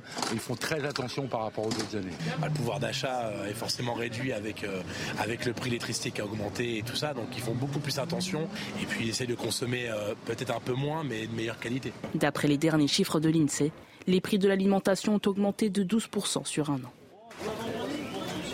Quelques mots sur l'étranger. Euh, les défenses anti-aériennes ukrainiennes sont parvenues à abattre la totalité de 16 missiles russes ayant visé la capitale Kiev euh, ce jeudi, assuré le chef d'administration militaire de la ville. Et puis également, euh, la grande ville de l'ouest de l'Ukraine, était, je dois le signaler, à 90% privée d'électricité ce jeudi après de nouveaux bombardements russes sur les infrastructures énergétiques ukrainiennes. Et puis en Israël, a signalé que la nouvelle équipe de Benjamin Netanyahou, formée avec ses alliés ultra-orthodoxes et d'extrême droite, doit prêter serment aujourd'hui. Et l'ex-ministre du renseignement Eli Cohen est nommé déjà chef de la diplomatie. Un mot de football avec cette victoire du PSG hier soir face à Strasbourg, 2 buts à 1, avec un sauveur, s'appelle Kylian Mbappé. Kylian Mbappé ça me fait plaisir. Vous suivez. Kylian Mbappé qui a offert euh, la victoire aux Parisiens sur penalty. Et je propose d'écouter ses réactions à la fin du match quand on lui reparle de la fameuse défaite de l'équipe de France aux Coupes du Monde. Personnellement, je ne vais jamais digérer. Maintenant, euh, comme j'ai dit, euh, mon club, il n'est pas responsable de, de, cet échec en sélection. Donc j'ai essayé de revenir avec l'énergie la plus positive possible. Et euh, j'ai essayé de, dès aujourd'hui, essayer d'amener un élan en mon équipe pour, euh, pour revenir avec la victoire et, et continuer notre saison où on est, où on est invaincu. C'était une parenthèse Coupe du Monde, c'est la sélection, le club, ça n'a rien à voir. Le message, il était simple, c'était que peu importe ce qui va se passer avec la sélection, victoire ou défaite, euh, le PSG, c'est autre chose. Je suis toujours déterminé à, ramener les, tous les trophées à la capitale. Philippe quel joueur, quel, compétiteur. La France a le meilleur joueur du monde. C'était plus arrivé depuis Zidane. Et puis, il en aura d'autres. Il va gagner d'autres trophées. Ça, c'est sûr. Claude ah bah moi je vais me faire lyncher parce qu'en fait le football ne m'intéresse pas. Ah bah tiens, c'est... alors ça c'est une surprise, ça c'est un scoop. Il est 12h45, euh, Claude Ovadia n'est pas intéressé par le football. Non, je suis pas intéressé par le football, en revanche... Mais l'analyse peut-être. Mais en revanche, je suis intéressé par une course à la voile qui se court depuis le mois de septembre, ça s'appelle le Golden Globe Race, et c'est une quinzaine, une quinzaine de navigateurs sont partis en solitaire pour courir autour du monde dans les conditions dans lesquelles en fait euh, la première course autour du monde a eu lieu euh, sur l'année 68-69, c'est-à-dire sans assistance à terre sans électronique, avec les seuls moyens du bord. Et je trouve que c'est une performance humaine, une performance sportive dont, bien les médias ne parlent pas et qui est admirable. Vous avez fait un contre-pied, hein, parce que je n'étais pas au courant de ça. Merci. Euh, Sébastien. Écoutez, M. Mbappé aura, aura d'autres victoires. Il faut savoir grandir à un moment donné, et mettre la défaite derrière soi et la digérer. C'est la Très vie, bien. Pas uniquement pour les footballeurs. Kevin, je ne l'interroge pas sur le football, je connais sa passion. Euh, juste quelques mots avant de retrouver votre petite surprise. Vous savez, vous savez, depuis le début de la semaine, je vous réserve des petites surprises. Les mots de l'année sont nos confrères du Parisien qui les ont euh, cités ce matin. Vous les connaissez ou pas, non? Non. Je vous les donne euh, en, en bref. Alors, euh, excusez-moi, il est euh, 12h46, il y a emmerdé. Euh, c'est pas moi qui le dis. Il y a inflation, il y a méga, il y a euh, réfugiés, sobriété et euh, traquance. Alors traquance, c'est euh, vous savez ce que ça veut dire traquance Ah bah, c'est suivre les gens, c'est ça la traquance, on les Pas traque. du tout. Comment? Pas du tout. Pas du tout. Non, alors attendez, hein, ça aurait pu être ça. Oui. C'est euh, une contraction de travail et de vacances. Traquance, je ne connaissais pas. Petite réaction? Ah, moi, ce qui m'intéresse, Ouais. Oui. ce qui m'intéresse, Ah, J'aime bien que vous levez le doigt comme Ah, ça. oui, je suis poli, vous hein. habituez vite, hein c'est la classe. hein. La- On, a, on a des professeurs avec nous. Ah, dès qu'on a des enseignants, ce il y a un petit côté scolaire qui Ce ressort. qui m'a interpellé, c'est ce couple inflation-sobriété. Normalement, face à l'inflation, c'est pas cette espèce de, de, de, de, de terme un peu galvaudé qu'on a ressorti, qui est un peu inusité. Normalement, on devrait parler d'austérité. Moi, ce qui m'interpelle, c'est ces sociétés où finalement on n'accepte pas euh, d'appeler un chat un chat, de dire la vérité, au lieu de dire aux Français, bah, face à l'inflation, il faut faire un peu d'austérité pour lutter contre l'inflation, etc. On parle de sobriété. Vous voyez, dans, dans la racine étymologique, c'est la même chose que dans ébriété. Ça fait référence à l'ivresse. Et so, c'est- la suppression, ce préfixe. Ça veut dire que c'est une société sans ivresse, finalement. C'est une société qui n'a qui n'a plus de plaisir. Vous voyez, au lieu de parler d'austérité, de rester dans le cadre comptable et budgétaire, non, on a des gouvernements, parce que ce terme-là, il vient du gouvernement, qui veulent investir le champ de la morale, qui doivent nous dire ce qu'on doit penser. On doit être sobre finalement. On ne doit pas simplement serrer les condamnants de la bourse, on doit être sobre dans, dans- dans notre esprit, dans notre vision de voir la société. Et ça, je trouve que c'est inacceptable. Et il y a quand même beaucoup de ces mots-là qui viennent, vous voyez, dans hein, de la verticalité et, et du pouvoir politique. Allez, très court, euh, une petite réaction parce que j'ai la surprise quand même. hein. Et plus vous parlez, moins il y aura de temps pour la surprise. Claude. Très bien. Bah écoutez, chasser Très la, bien. philosophe- chasser la philosophie par la porte, elle revient par la fenêtre. La sobriété, est-ce que c'est rien Est-ce que c'est autre chose que ce qu'Épicure appelait la frugalité Oui. Il faut, C'était le vrai terme. à la veille Vous de êtes la bien nouvelle sur année, CNews, vous êtes bien dans Billy News. Il faut peut-être à la veille de la nouvelle année qu'effectivement, pour profiter euh, des moments de joie dont on peut espérer que l'année 2023 ne sera pas avare, on apprenne à se contenter de peu, à vivre dans la sobriété, à vivre dans la frugalité. Allez, place à la surprise. Hein. Place à la surprise. Vous avez l'habitude maintenant depuis le début de la semaine, toujours la petite surprise. On est allé du côté de Collioure. Hier, nous étions Corse. Corse. Ajaccio. Ajaccio. Et euh, aujourd'hui, nous allons prendre la direction, nous allons prendre la direction de la chapelle sur Erne. On va aller dans un lieu magique qui va vous faire saliver. Regardez-moi ces images. Regardez, c'est pour vous, c'est cadeau, c'est cadeau. Vous êtes bien sûr CNews, il est 12h49. Et avec nous, euh, Vincent Gerlet, qui est au travail. Vincent Gerlet, qui est un des plus grands chocolatiers pâtissiers euh, de la ville de Nantes que je connais bien. Euh, merci d'être avec nous, euh, cher Vincent. On salive, c'est beau, non? Oui, bonjour. Ça va, Vincent? Ça va? Vous êtes en plein, plein, plein travail, là. Dites-moi tout. Ouais. Oui, oui, là, bah, on est euh, un petit peu, hop, voilà, différentes, différentes choses euh, partout qui se préparent, entre les chocolats vous avez à l'enrobage. Ici, on est sur du praliné pour faire également des chocolats. Euh, là, il y a des montages qui se préparent pour euh, la, le 31, les bûches également, les bûchettes ici, et puis également euh, les fameux, les fameux petits beurres. Ah oui, parce que la, la spécialité de Nantes, rappelez-le, c'est les petits beurres. Mais vous, vous avez adapté le petit beurre, hein Voilà, c'est ça. En fait, la spécialité de Nantes, c'est le petit beurre euh, nantais, en fait, le, le lu, on va dire.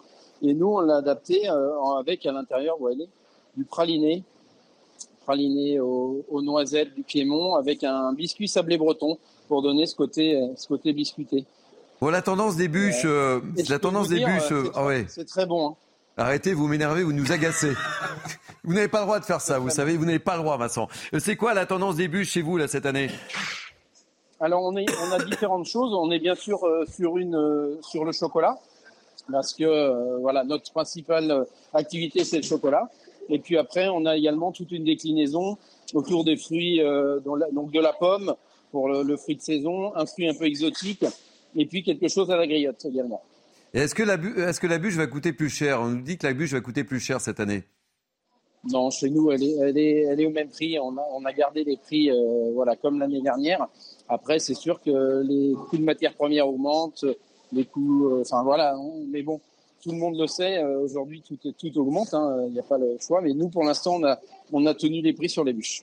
Et bientôt la galette des rois et bientôt la galette des rois. Euh, là, on va, on finit les bûches, on finit euh, les chocolats pour le 31 et dès lundi, on se met sur les galettes pour la semaine prochaine des galettes. Bon, bah écoutez, merci d'avoir été en direct euh, dans Midi News. Ça nous a bien fait saliver, vous. nous avez bien énervé. Hein. Vous nous montrez une petite bûche bah, là avant de partir? Vous n'avez pas une bûche à côté de vous? Si, si, si, si. Montrez-nous vite fait une petite bûche. Voilà. C'est cadeau, messieurs. Merci Vincent, merci beaucoup et bon courage pour ces deux jours. Fin de ce Midi News, merci de votre grande fidélité à ce rendez-vous. Merci à nos grands témoins, j'étais ravi de vous accueillir.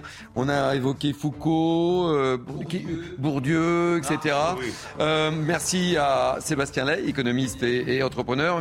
Merci à Philippe David, merci à Claude Obadia avec euh, son livre. Est-ce qu'on peut montrer le livre de Claude Obadia à l'écran? Oui ou non? Ça s'appelle comment votre livre? Ça s'appelle L'homme inachevé. Ça a été publié en juin 2021. On le voit, voilà, ben voyez, il suffit de demander, c'est magique la télévision. Merci à Kevin Bossuet. Vraiment, on a appris plein de choses hein, au cours de cette émission. Merci également à Cynthia Pina, à Arnaud Gérest, à Théo Grévin, à Patrick Urban. Merci à Marine Carbalet, Barbara Delab, Emmanuel Aumonier à la programmation. Merci aux équipes en régie. Euh, demain, encore beaucoup de surprises. Euh, tout de suite, c'est la belle équipe avec Barbara Klein pour revivre vos émissions. Un seul site, cnews.fr. On se retrouve demain à 11h. C'est promis, on sera là. Passez une belle journée sur CNews.